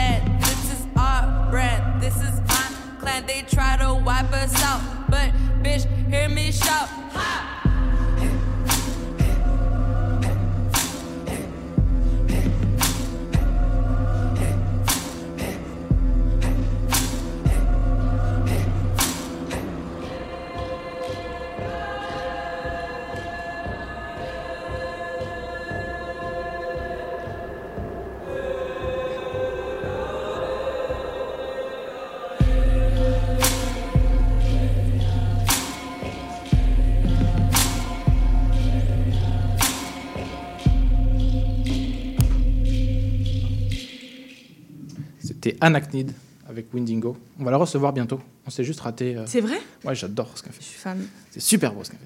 Nous sommes toujours en onde et en studio avec euh, Anna Sanchez. Oui, toujours tou- moi. Toujours là, tout va bien. Et nos invités de prestige pour aujourd'hui, euh, à ma, à ma- c'est quoi, c'est ma gauche, Euh, Stéphanie Arave Bonjour. et Maud de Palma Duquet Bonjour. pour nous parler, discuter de la pièce Bénévolat que Maud tu as écrite Oui. et que Stéphanie tu as joué et tu joues en fait toujours. Toujours. Parce que Jusqu'à la fin des temps. jouez jusqu'en 2036 en reprise. Mais c'est parfait, c'est bien quand ça quand ça roule. Ben oui, pour une, tu sais, c'est rare là, les shows, les Ben oui. shows aussi que tu peux permettre de, de vraiment te, De, de, de- de te Mais là, j'ai dans j'ai le- bien vérifié. Ouais. Euh, Ah oui, j'ai vérifié c'était quand euh, la prochaine pièce dans la petite licorne pour voir jusqu'à Ouais. quand on Vous a pouvez- vous pouvez squatter. Et euh, la prochaine, c'est une carte blanche à euh, Linz Dentiste le Oui. 5 mars. Donc, euh, Donc, là, voilà. après. Euh, quand la- même, ça, ça te laisse une petite Ça marge. laisse- Oui, c'est ça. Mars 2026. Mais quel plaisir de jouer Ben cette oui. pièce. Oui. Donc, On parlait de beaucoup de choses, bénévolat qui, qui interroge ce ratio entre deux personnes. Une, une, je connais pas, c'est quoi son poste Elle est bénévole pour, euh, ça, elle est bénévole pour donner des cours de français à un détenu de longue date, pour le faire parfaire son français et lui faire passer son, c'est quoi, secondaire 2, on dit comme ça ici? Euh, un, là. Secondaire 1, je, pas de, un. j'ai, pas, je suis très bon en Québec, mais je suis pas très bon en équivalence euh, universitaire. Secondaire un, donc, Secondaire ouais, cinq. C'est 11-12 ans, là. Très Ouais. bien. Donc, il va parfaire. Et on a, on a, et justement, on allait avant la pause sur ces questions-là que je trouve très importantes dans la pièce d'intelligence. Dans la pièce est souvent, euh, sont souvent opposées deux euh, variations de ce qu'on peut appeler intelligence, même si on peut en découper plusieurs. Moi, j'ai j'ai trouvé à Marie-Lise qu'il y avait euh, le savoir, le cadre, la théorie, alors qu'Anthony a l'ingéniosité, qui peut répondre au savoir, la marginalité, qui répond au cadre et qui est souvent une intelligence très forte, et la pratique euh, versus la, théorie. Et c'est drôle parce que tout au long de la pièce, on sent que euh, ni lui ni elle, euh, campés dans, dans leur rapport à cette intelligence-là, ne sont vraiment heureux avec, avec ça. Et, et, tout au long de la pièce, ces unions, des unions. Et je trouve ça très intéressant de, de, de voir que ces deux modes très antinomiques de, de rapport à la réalité, un qui a l'art de la débrouille et qui est une vraie intelligence, on en parlera aussi tantôt, une intelligence de la poésie aussi, même s'il ne le sait pas, mais une intelligence de la débrouille, de la marginalité, elle, une intelligence du cadre et du savoir, et les, les deux n'arrivent pas à s'en sortir de, de, de ça. Comme, je sais pas. Oui, ah, ben absolument. Je- effectivement, mais c'est là où ils se rejoignent finalement aussi, je pense, euh, dans leurs différences. C'est c'est cette, euh, cette espèce de déception par rapport au réel, puis Ouais. cette espèce de, de, de- je ne veux pas dire tristesse, mais de, de, de, de, ils sont pas là où ils voudraient être finalement. tu sais. Ils sont pas épanouis en fait, peu vrai. importe. Lui, c'est sûr que c'est plus évident. Tu te dis bon, quelqu'un incarcéré, encore que qui sait, euh, je veux dire, tu peux trouver. euh, il, peut peut-être y avoir quelque chose qui, qui, qui, le, qui il pourrait être là à faire ses cours parce qu'il y a vraiment un objectif très précis. Ça, arrive, là, des gens qui, se trouvent un objectif, euh, même incarcérés, qui étudient, puis qui... Lui, mais là, c'est pas ça. On n'est pas face à quelqu'un qui s'est dit, bon, moi, je m'en vais dans cette direction-là, puis je vais tout faire pour y arriver. C'est plus quelqu'un qui, qui sait pas trop, justement, quoi faire pour se sortir de, de cette situation-là et qui arrive là un peu par hasard, un peu parce qu'il doit être là. Et là, euh, mais, cette rencontre-là lui donne peut-être une direction finalement, même si on n'en avait pas au départ. Puis je pense qu'à Marie-Lise, même chose, et pas nécessairement heureuse là où elle est. Puis elle arrive encore là un peu au hasard, par son instinct aussi, de se dire, ben, si je me sors de mon, de mon milieu habituel, peut-être que ça va changer quelque chose. Puis, euh, puis effectivement, cette rencontre-là, elle aussi peut-être lui donne une piste de direction où elle serait peut-être mieux, je pense. Puis euh, moi, ce qui m'a beaucoup frappé, c'est que les deux sont comme prisonniers de leur cadre. Puis, que- puis la force du cadre, la force du système dans lequel les deux sont. Euh, J'ai lu euh, le contrepoint de Monsieur Lofty euh, dans la Oui. version. euh, La postface du texte. Exactement. Et ce qui m'a vraiment, euh, vraiment frappé, bon, introduction, cet homme, c'est un artiste qui a fait beaucoup d'art en milieu carcéral, justement. Il a fait Puis- une radio et souverain anonyme. ah, Pendant oui, effectivement. de C'est vrai. Et donc, euh, ce qui explique, entre autres choses, c'est que oui, euh, on peut penser que l'art amène la lumière, l'espoir, euh, le bonheur, mais le, le cadre, le système carcéral finit souvent, trop souvent, par rattraper la personne. Puis, si vous venez voir la pièce, vous allez voir de quelle façon les deux personnages se font rattraper par leur cadre. Est-ce que euh, Anthony va s'en sortir? Est-ce que Amaryllis, Amaryllis va aller en médecine? On ne sait pas, mais vous allez voir que le, le système dans lequel ils sont pris est que- presque plus fort qu'eux-mêmes, que leur propre volonté. C'est très intéressant. euh, euh, tu parles de, de ce contrepoint euh, de Mohamed Lotfi qui, qui, qui- et justement qui ramène les idées. euh, bah, nous en France, c'est vraiment Foucault qui a travaillé là-dessus sur la prison et puis qui, et à, la- à la fin de cette, ce contrepoint post-face qui, qui, qui interroge encore une fois de manière heureuse à quoi sert une prison? Est-ce que c'est punir? Est-ce que c'est guérir? Et ça renvoie aussi à au-delà de la prison, à, quoi sert aussi le monde institutionnel. Puis on a l'impression que c'est- ces codes-là de la prison qui est là pour punir. Euh, on ne sait pas trop à quoi sert la prison, mais ça sert pour punir. On, retrouve ces, ces arcanes de code aussi à l'extérieur de, de la prison. C'est ça que je trouve intéressant dans les, dans les penseurs et les penseuses qui ont pensé la prison, c'est que ça, ça renvoie à tout l'extérieur aussi, parce que si la prison est, est l'espèce de, euh, de, de contrepoint de, de notre monde à nous, ça fait écho à notre monde à nous. Donc c'est très juste cette idée de double cadre. Et c'est vrai que dès le début, très rapidement, on ne voit pas chez le personnage d'Amaryllis qui a tous les, tous les, euh, tous les codes sociaux euh, Mhm. pour être euh, la plus libre dans ce monde-là euh, qu'on nous a vanté néolibéral. on, on la trouve très, très prise et, en- et- et encadrée. Mhm. Donc Ça, je trouve ça très intelligent comme. Euh, c'est- c'est- il se retrouve tout à fait là-dedans aussi. Quoi. Puis elle lui dit, à un moment donné, elle lui dit euh, Je pense que tu es, peut-être plus heureux que moi, ouais. Ce qui lui fait, euh, ce qui lui fait bondir, mais ce qui, ce qui interroge là- là-dessus aussi. Ah non, Oui. non, c'est vrai. Non, vrai. Je te demande plus rien. Tout, oui, tout à fait. C'est exact.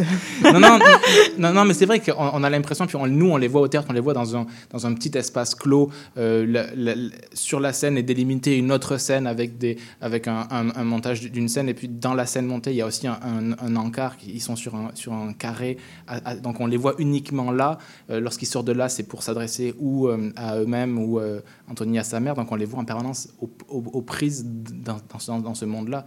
Euh, bah, J'aime pas trop ces questions-là, mais est-ce que est-ce que t'as est-ce que ça t'a tenté toi d'écrire pour euh, pour des gens en prison? Est-ce que tu as, vu ça, tu as vécu ça? Est-ce que c'est Non, euh, ça m'a toujours intéressé, par exemple, mais je sais pas pourquoi. C'est, les, les- les inégalités sociales Ouais. viennent me chercher. Pourquoi, je sais pas. En, en termes d'éducation aussi beaucoup, on le voit dans notre système quand même, euh, avec l'école à trois vitesses, tout ça, on le voit que les gens n'ont pas tout- tous les, mêmes mêmes, chances, la- Donc ça ça, ça a toujours été un sujet qui m'intéressait. Après, la, la prison, c'est un peu ça aussi, parce que tu te dis, bon, j'ai fait un bac en droit et on, on- donc on interrogeait quand même cette, cette- cette utilité de la prison, puis de la punition, tout ça, puis la réinsertion sociale qui est quand même supposée être importante dans notre système et tout. Mais c'est sûr que dans les faits, est-ce que, comme société, on a fait ce choix-là à 100% Peut-être pas. C'est sûr qu'il y a une portion de punition qui est, qui est qui est peut-être nécessaire quand on commet un, un geste euh, qui, est, qui est grave. Mais comme société, est-ce qu'on bénéficie du fait qu'on ne réinsère pas nécessairement de façon optimale les gens qui commettent ce genre de geste-là? Je suis pas certaine.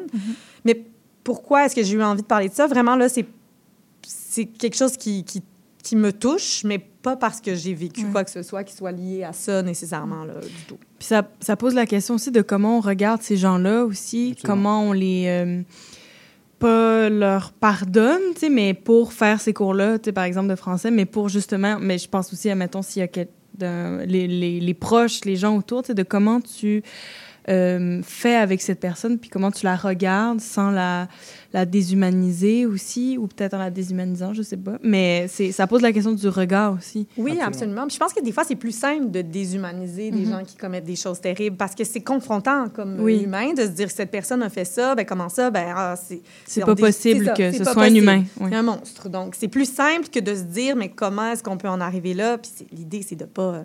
C'est pas d'être... euh, de, de pardonner à tout prix comme ça, euh, c'est pas ça, mais de, de comprendre, je pense qu'on est tous gagnants, d'essayer de voir quel mécanisme peut, peut te Mhm. mener à, à faire ça en termes de société, en Mhm. termes justement de ton parcours, euh, tes chances. euh, donc, je pense que parfois c'est plus facile de dés- déshumaniser, effectivement. Puis j'ai donc voulu peut-être, sans tomber dans le cliché non plus d'humaniser. En tout cas, j'ai essayé, là, Mhm. je sais pas si je tombe dedans ou pas, mais sans tomber dans ce cliché-là, j'ai essayé d'humaniser un peu parce que au bout du compte, ben, on, on est tous des humains. Mhm. là. donc, euh, je veux dire, je pense que personne euh, euh, n'est euh, fondamentalement euh, criminel. là. Je comprends. Euh, mer- merci beaucoup. Puis on a encore un long moment à passer ensemble et des questions qui vont dans ce sens-là, ça, ça va très bien. On écoute un peu de musique, un peu de publicité parce qu'il faut bien que, que les affaires tournent. On écoute d'abord de la belle musique. C'est Aloïs Sauvage avec Présentement. On se retrouve juste après en studio.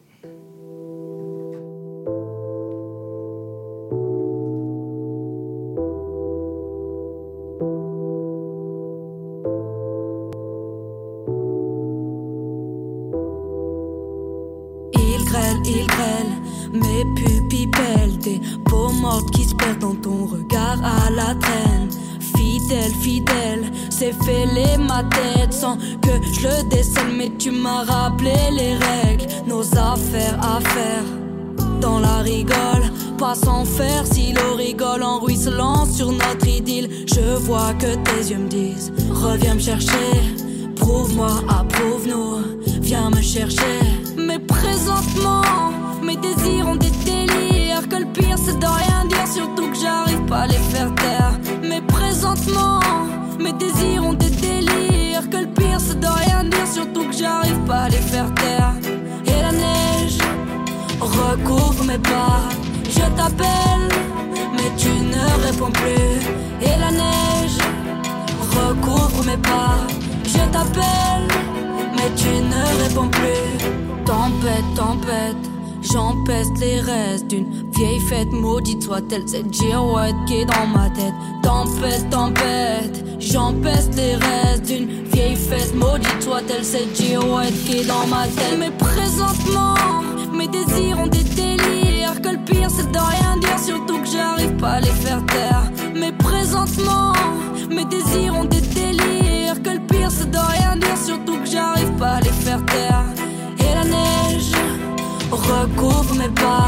Je t'appelle, mais tu ne réponds plus. Et la neige recouvre mes pas. Je t'appelle, mais tu ne réponds plus. J'essaye de te mais j'assure pas. Puissent les astres nous susurrer leurs astuces fiables. Pour durer ad vitam sans doute, même dans le désert, quand déserte le désir qui nous faisait jadis danser. La rage maintenant inonde, est menaçant. J'aurais dû voir avant les grandes eaux couler sur tes joues maussades. Je suis trempé à mon tour, plus aucun rempart, tout explose. Cette marée a que s'empare de mes entrailles. Ai-je tout gâché, tout caché, tout lâché? Ai-je tout froissé, tout fâché, tout fané? Ai-je tout gâché, tout caché, tout lâché? Ai-je tout froissé, tout fâché, tout fané? Mais présentement, mes désirs ont des délires Que le pire c'est de rien dire, surtout que j'arrive pas à les faire taire Mais présentement, mes désirs ont des délires Que le pire c'est de rien dire, surtout que j'arrive pas à les faire taire Ici Yves Chamard. J'aurai le plaisir de venir partager avec vous une heure semaine la merveilleuse histoire de Québec en musique. Chaque samedi à compter de 6h30 à CIBL 101.5 Montréal. CIBL. C'est revenu ou pas? Normalement, ça- normalement, Ah oui, c'est ça. Ça revient, c'est bon, on est en onde. Oui, on est en onde. Parce que je crois qu'il y avait un truc plus, plus long. Oui. C'était un une très courte pub. C'était Oui, une, courte qui disait juste CIBL. C'est IBL. Il avait marqué 9 secondes, c'est pas 9. c'est- Franchement, c'est pas 9 secondes. Non, non. Moi, je crois pas. En tout cas, c'était une excellente pub, ce qui fait qu'on a cru que c'était Ouais. moins long. C'était vraiment- Nous, on a une très bonne pub pour notre émission grâce à Anne. On a des. Hein? Oui. Ah, Notre pub d'émission, c'est toi qui l'as faite. Ah oui? Hum, avec Siri. Ah oui, oui, oui. C'est Ah. très inventif ce que j'ai Ça me fait. plairait, ça me c'est- plairait de l'écouter. Oh, on peut te la mettre à la fin. si. Ah ouais. Nous sommes toujours en studio pour parler de bénévolat. En studio, oui, en direct, évidemment. Parler de bénévolat avec Mode de Palma Duquet. Je prononce bien, c'est bon? Parfait. Parfait. Mm. Et Stéphanie Arave, que je prononce bien. Ça se prononce croquis. Ah oui, c'est ça. Stéphanie Trouquet. c'est- les- ouais, origines roumaines, c'est- c'est c'est vraiment complexe. Stéphanie. On parlait de euh, règles de rupture de prison. Euh, il y avait beaucoup l'idée vraiment dans cette pièce-là de du cadre versus euh, l'intelligence de dépasser le cadre. Et puis un thème qui me touche beaucoup, évidemment.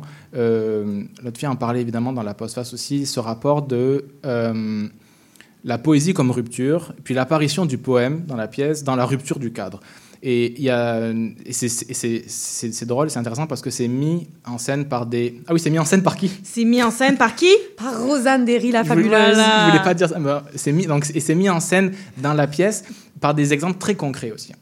Par exemple, donc c'est Amaryllis qui vient euh, aider Anthony à parfaire ses cours de français. Donc on est sur des, euh, des, des- des cours de français sur, sur du B à bas, sur des règles euh, grammaticales qui sont pas toujours drôles, qui sont pas toujours euh, évidentes, qui sont souvent d'ailleurs la langue française est construite d'ailleurs Pas manière- toujours logique. non, non très, ab- très absurde même. Il y avait un TEDx qui a beaucoup fait parler, euh, qui, qui avait deux de, deux gars un Belge qui avaient fait un TEDx en, en expliquant sur la langue française qu'elle avait rien de logique. Pourquoi on écrit philosophe avec PH et fantasme avec un F, puis ils expliquaient que dans des, comme en turc, mettons, chaque lettre était un son. Ouais, je vu. Et ils expliquaient que, mettons, si tu inventes le mot créfition, ils avaient dit il y a 250 possibilités d'écrire Alors que, euh, bref, donc il y a tout, tout- il y a cet illogisme de la langue française, ces coquetteries de la langue française, moi qui- que j'aime Ouais, bien, ouais. mais, mais qui sont vraiment aussi de la coquetterie. Et justement, c'est de la coquetterie? mais non, mais c'est vrai. Et euh, et- et il y a aussi justement dans l'apparition de la, dans la pièce, il y a l'apparition de la poésie, notamment dans la remise en question des verbes pronominaux. Euh, on ex- Amaryllis explique à Anthony euh, qu'on dit s'évader, puis Anthony réplique j'aimerais ça en esti que quelqu'un m'évade. Elle lui explique aussi qu'on dit se suicider, que c'est pronominal, et Anthony dit ben, pourtant la prison, ça suicide du monde. Ce qui est intéressant, c'est qu'à ce moment-là, le public rit et le public comprend.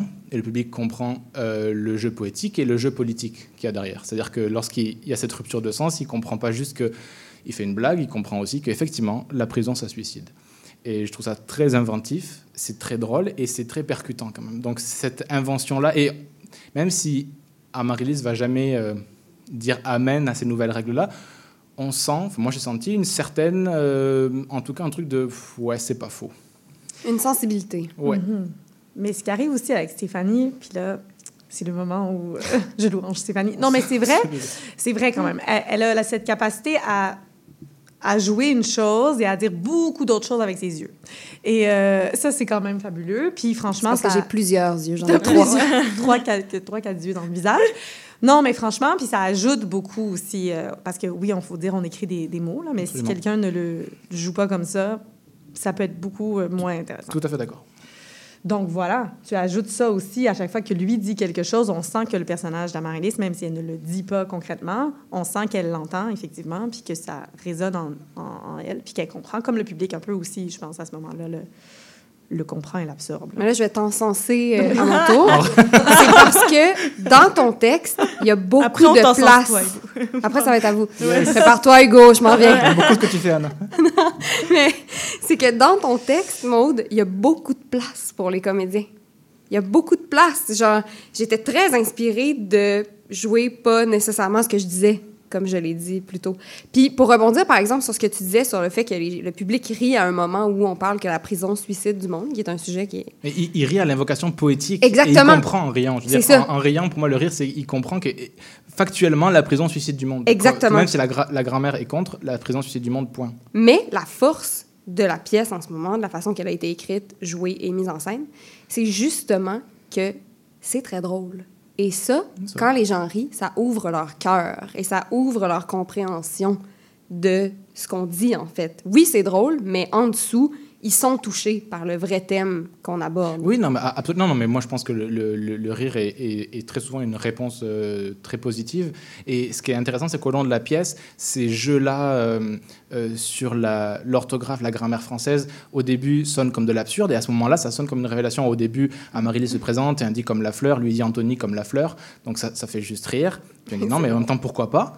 Puis, donc, ce qui, a, ce qui est de l'ordre de l'absurde au début, au fur et à mesure, lorsqu'on arrive à ces moments-là, qui sont deux tiers de la pièce, d'un coup, il y a je trouve y a vraiment une révélation poétique là-dedans qui se fait. Et je trouve que c'est ça la, po- la poésie. Tous les nouveaux mots qui nous sont inventés, qui nous sont dans notre langue, beaucoup viennent aussi des auteurs et des autrices. Donc à ce moment-là, il y a une invention qui, qui devient, ça fait rire comme au début, quand il dit Anthony comme la fleur, mais là, ça devient une vérité qui, qui met, qui met en place. Et, ça- ça- et on en parlait tout à l'heure de dire que la littérature pouvait apporter de nouvelles vérités. Ouais. Et on avait dit ça, hein, Oui. avec ce, ce comme ça. Mhm. Et donc là, hein, on a quelque chose de, de- et ça revient à cette idée-là de l'intelligence que lui, il, va avoir une intelligence justement de la marge, de la malignité. Je ne sais pas si ça se dit. Je pense que oui.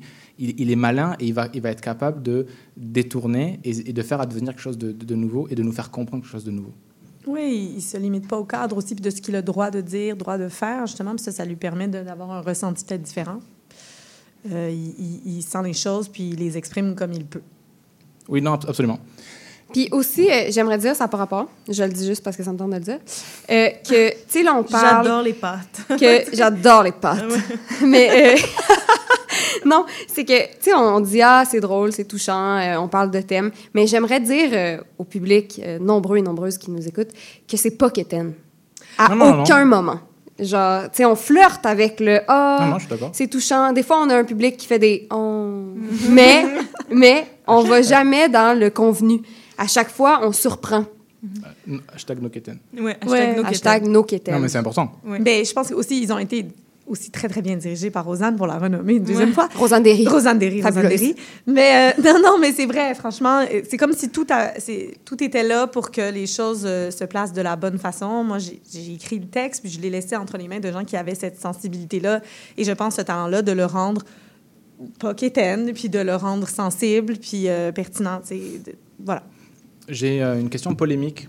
Ah. Euh, c'est comme euh, dans Tout le monde en parle. Non, Oui, question polémique. Ta, ta, ta. Vous avez été vu hier soir Non, c'est pas ça. Non, ce rapport à l'éducation. Ce rapport à l'éducation et aussi ce cliché, et qui peut, comme cliché, être vrai, que l'éducation serait une solution. une réponse.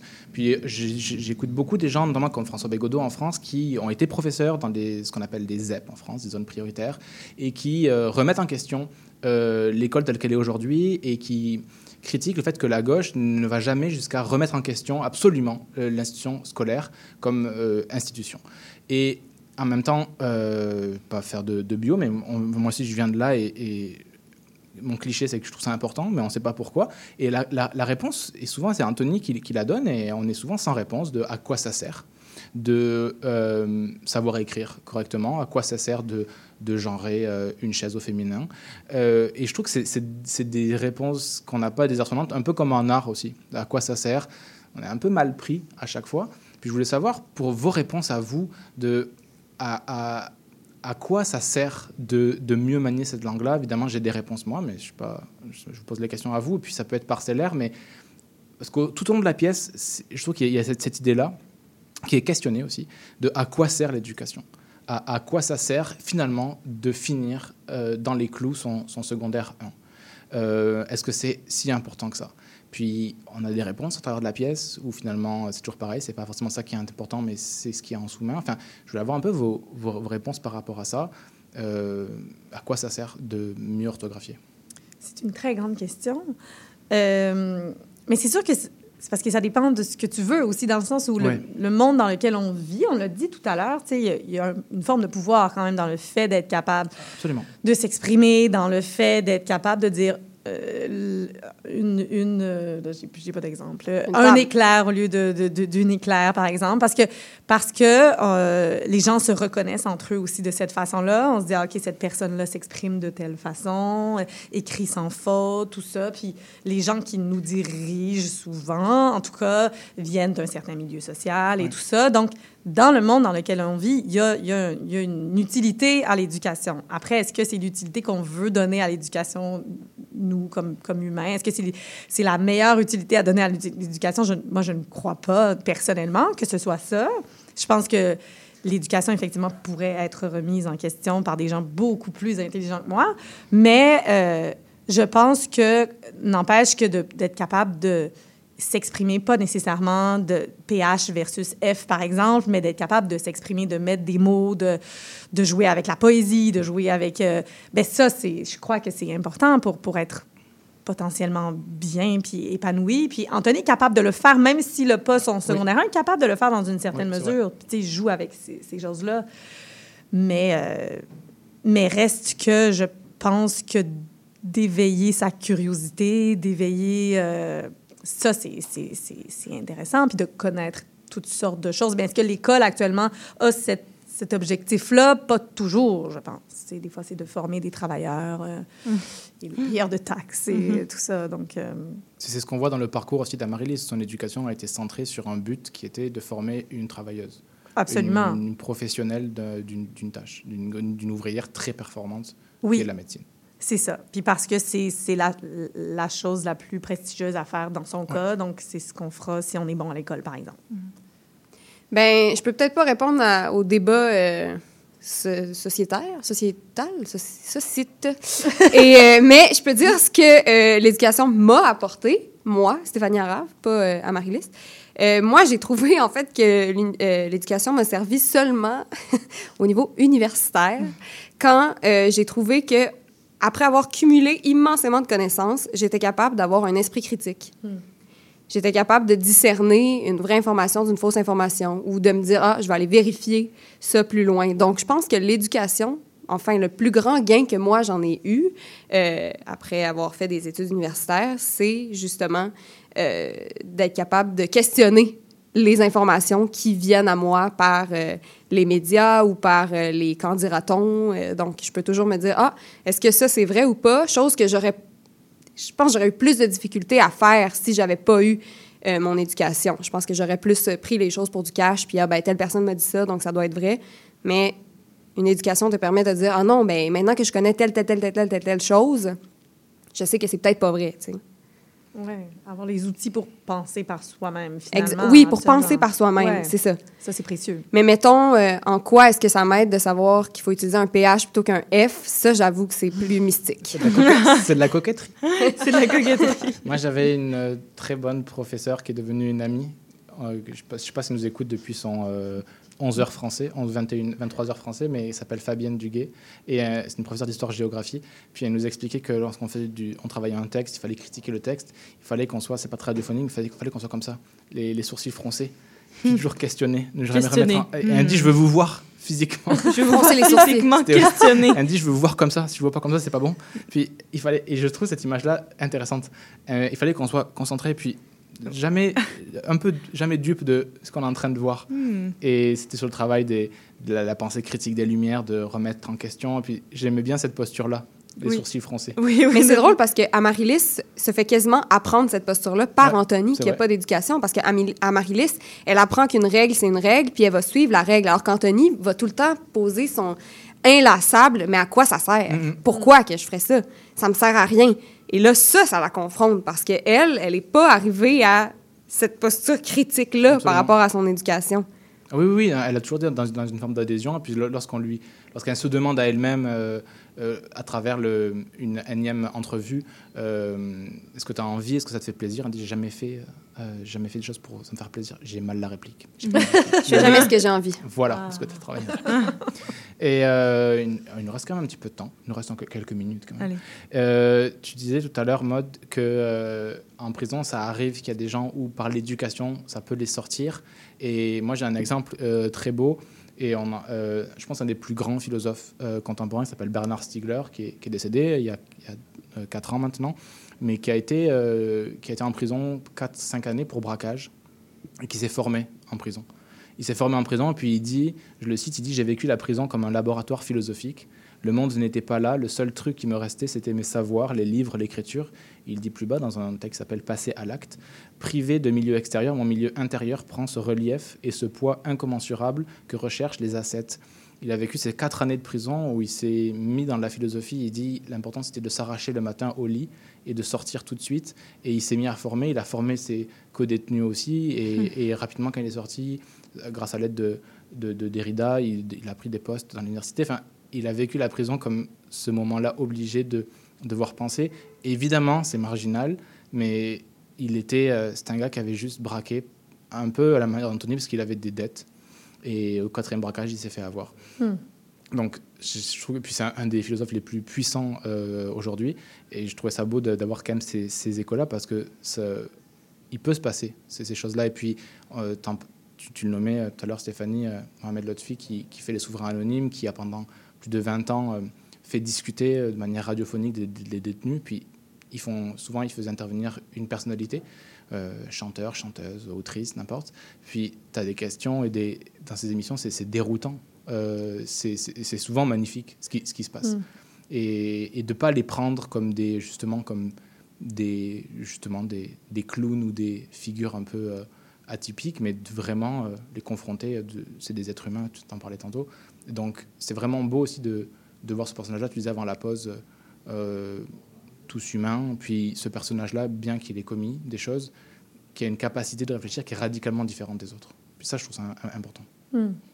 C'est beau tout ça. oui, puis, euh, tu sais, moi, moi, je trouve que ce qui, est, ce qui est bien de la pièce, puis qui est pas facile dans la réalité, c'est de confronter deux milieux différents. Mhm. Euh, tu sais, euh, là, je, je sais pas si... En tout cas, Mathieu Richard, qui, qui m'accompagne sur scène, il a voulu, en préparation, euh, faire du bénévolat en milieu carcéral. Et c'est immensément difficile de se rendre en prison. Il y a immensément de vérifications, de formulaires à remplir, de contre-vérifications. Il faut qu'il y ait le, le parfait euh, match avec le parfait détenu qui correspond à la personnalité de la personne qui va faire du bénévolat. Et donc, finalement, c'est un projet qui, au bout de des mois de démarche, a finalement avorté là, jusqu'à Mm. nouvel ordre parce que euh, ça fonctionnait pas. Et donc, cette rencontre-là entre Amaryllis et Anthony, elle est Plus elle est faisable, mais elle est Ouais. improbable. Puis aussi, c'est deux personnes qui, après ma abord, si elles avaient eu le choix, après la première entrevue, elles se seraient pas revues. Mhm. Parce que ça, ça, ça grince, leur échange. C'est, c'est pas fluide, ça fonctionne pas, mais les deux, ils veulent aller au bout d'une, de quelque chose, au bout de leur quête, donc ils reviennent. Et finalement, c'est ça qui est, qui est beau, c'est que il y a une relation qui émerge de ça, qui tombe jamais dans le convenu, puis dans ah, finalement tout est facile. Non, rien n'est facile jusqu'à la fin, mais ils ont pris le temps de rencontrer quelqu'un d'autre, de rencontrer l'autre. Ah C'est rare. Moi, j'ai rarement rencontré l'autre dans ma vie. Absolument, moi, moi aussi. Puis c'est pour ça que je l'ai fait par la fiction, je pense, dans une certaine mesure. Parce que c'est c'est confrontant aussi de le faire euh, dans la vraie vie. On, parlait souvent de rupture dans la pièce, ils sont toujours au bord de la rupture. Euh, les- c'est- des, des- des plus ou moins courtes scènes qui jalonnent la pièce et à chaque fin de scène, ils sont sur le bord de de de pas, re- de pas revenir. Donc c'est- jalonné de rupture aussi. Et, et, et- et ça résiste et ça dure. Oui. non, pardon. Non, mais je trouve ça super intéressant. C'est ouais. Mon regard. Non, mais il nous reste quoi? Il nous reste, allez, trois minutes. Qu'est-ce qu'on dit? C'est toujours la- le problème des fins d'émission, c'est qu'on ne sait pas quoi dire en trois minutes pour pas relancer quelque chose. Qu'est-ce qu'on peut vous souhaiter? On pourrait écouter la pub qu'Anna a fait. Ah, non, non, non, non. Tu veux pas que j'écoute la Oui, je sais pas. Non, mais tu vas prendre du temps à la retrouver. C'est pas radiophonique comme moment. Ouais, moi, je peux, je peux aller. euh, je peux, je- moi, je peux, je peux la retrouver, la, la pub. Ok, ok, si tu veux. Mais Je tu- veux c'est- Non, ça, ça me dérange pas. Ça me dérange pas. Non, mais elle est bien, elle est bien. Elle est super mais, bien, pub. euh, oui, c'est ça. Puis Oui. voilà, mais vas-y, vas-y. Mais je t'en souvent, en fin d'émission, c'est ça, on se souhaite. euh, Oui, des choses. On, on- on se souhaite des choses. Ça peut être artistiquement, mais C'est ça vrai, peut ne, c'est ne notre- pas être euh, artistiquement aussi. Qu'est-ce qu'il y a de, de trop cool à voir? Oui, ou, ou c'est ça, ou des excitations au niveau Des culturel aussi. artistiques. Déjà, ah, ça, j'ai vraiment hâte d'aller voir ça. On peut, on peut même pas dire venez, venez voir Bénévolat, et tout, tout- c'est plein déjà. Mais moi, je dirais qu'on se souhaite peut-être que Bénévolat parte en tournée. là. Ah oui, ok. Ça, ça serait Hmm. Parce que Très j'ai bien. l'impression que Bénévolat peut plaire à beaucoup de gens différents. Ouais. Mais d'ailleurs, je me demandais comment ça se. C'était quoi les coûts euh, des, justement, des scolaires ou je sais qu'il y a- ça dépend de certaines scolaires, Ouais. mais euh, il y a des scolaires où certains étudiants ont dit, et je cite, Man, Anthony, c'est mon bro, je vais jamais l'oublier. Donc, je pense que ça a touché certaines personnes, surtout en milieu scolaire, parce qu'on a euh, celui qui s'en calisse, Mhm. qui fait face à l'anxiété de performance. Et donc, je pense qu'il y a beaucoup d'étudiants qui vont se retrouver chez l'un ou chez l'autre. Ouais, tu sais. ouais, ouais. Très bien, mais on se souhaite une tournée pour bénévolat alors. Tournée pour Bénévolat. Puis Ouais. moi, euh, vas-y, est-ce que tu as des, des- Non, mais moi, je m'en vais voir là, les veilles du printemps. Ah oui. ah, oui vais demain. bientôt, là. Ah, Oui. avant moi. Oui, vrai, ça, avait été déjà l'enthousiasme d'Anna il y a deux semaines. Oui. Ah, je suis en retard. Ouais, Mais non, mais très bien. on peut renouveler les On enthousiasmes. peut renouveler Mais moi, j'y vais pendant une scolaire, justement, parce Ah que oui. je joue le soir dans Bénévolat. Ça, je me ça va être souhaite que ça se passe bien. Ouais, Ouais. C'est toujours différent. Ouais. Ah, c'est vivant. C'est- Il se, passe, des choses. Il y a de la vie. Bah, moi, je vais le redire c'est mon enthousiasme aussi, mais vu que ça va être la musique de fin aussi, euh, il Ouais. y, a, il y a Alison Moshart qui vient en concert euh, le 21 février avec The Kills. Moi, je pense que ça, c'est le gros enthousiasme. euh, C'est les Kills qui viennent en concert. Ouais, qui vient- Alison Moshart, qui est une espèce de, je sais pas, super héroïne euh. De, de la scène. Un enthousiasme. Allez les voir, ils sont, sont tout près d'ici. Ouais. Je m'en vais en, En studio. en studio retrouver la publicité d'Anna. Ah non Il faut que tu dises des trucs pendant 25 secondes. Ben, euh, je sais pas, moi, je sais pas c'est quoi mon enthousiasme. J'ai vu beaucoup de shows déjà. Ah oui. Euh, C'était comme le show des premières, là, la semaine des premières. Oui, c'est vrai. Là. Mais euh, non, je sais pas. Avez-vous vu un bon show récemment? Ah oui, qu'est-ce que je suis allée voir récemment? Ben, toi, toi. Steph, non, parce que tu, tu joues tout le temps. parce que j'ai pas de vie. Oui, c'est ça. Parce que... Grâce à toi, Maude. ça me fait plaisir. Non, mais Ron de lait, mais c'est fini, je pense. Mais ça, j'aimerais Mais- que ça revive. Ah oui, oui, oui, oui, oui. Parce que c'était très bon. Mais il y a Ulster American qui vient nous joindre à la licorne après un grand moment de solitude, après quatre semaines quasiment à être seule à la licorne. Eh bien, la grande ça? licorne, ben parce qu'il y avait Ah juste oui. un show dans la petite licorne. Ah il n'y avait pas oui. de show dans la grande licorne, mais là, Ulster American vient nous rejoindre. À ce qui paraît, c'est des gens qui sont le fun, alors que nous, on est très calmes. J'ai hâte de voir. Oui, Vous allez ça. partager vos loges. Oui, c'est ça. On va partager Friends. notre château. oui. Euh, je pense qu'Anna, tu, tu m'en- tu m'entends. Oui, je, je vais pouvoir, t'entends. euh, je, je pense que je vais pouvoir balancer le truc. euh, on va pouvoir essayer de l'entendre. Très bien. Euh, je vais essayer de couper tout pour que vous l'entendiez en studio. Donc c'est la publicité euh, faite par Anna euh, du quatrième mur. Je vous la mets. C'est un grand moment de radio.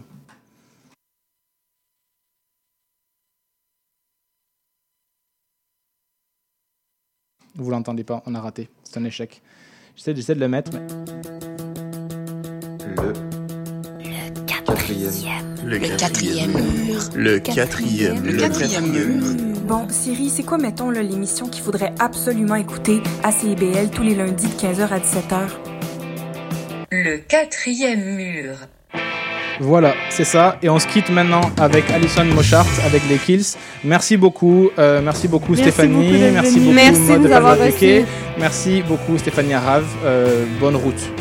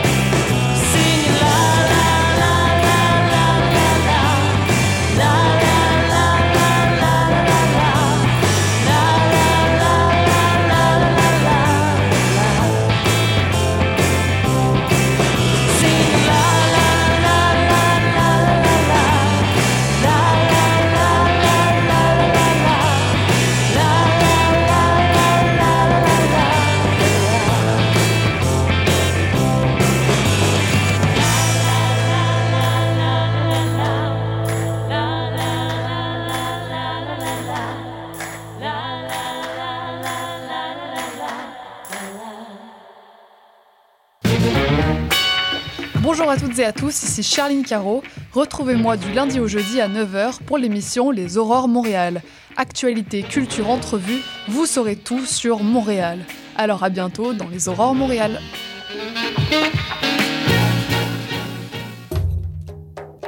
Trésor d'Orient est un programme musical artistique animé par Sami Hilal sur les ondes de CIBL 101.5 FM Montréal.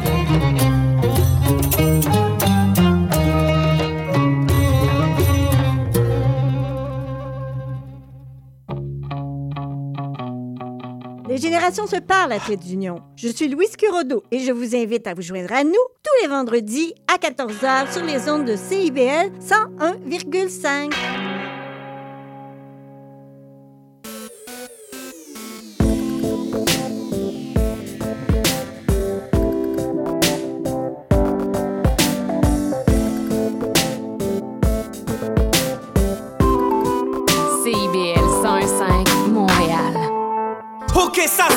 Spécial message pour tous les amateurs de rap keb.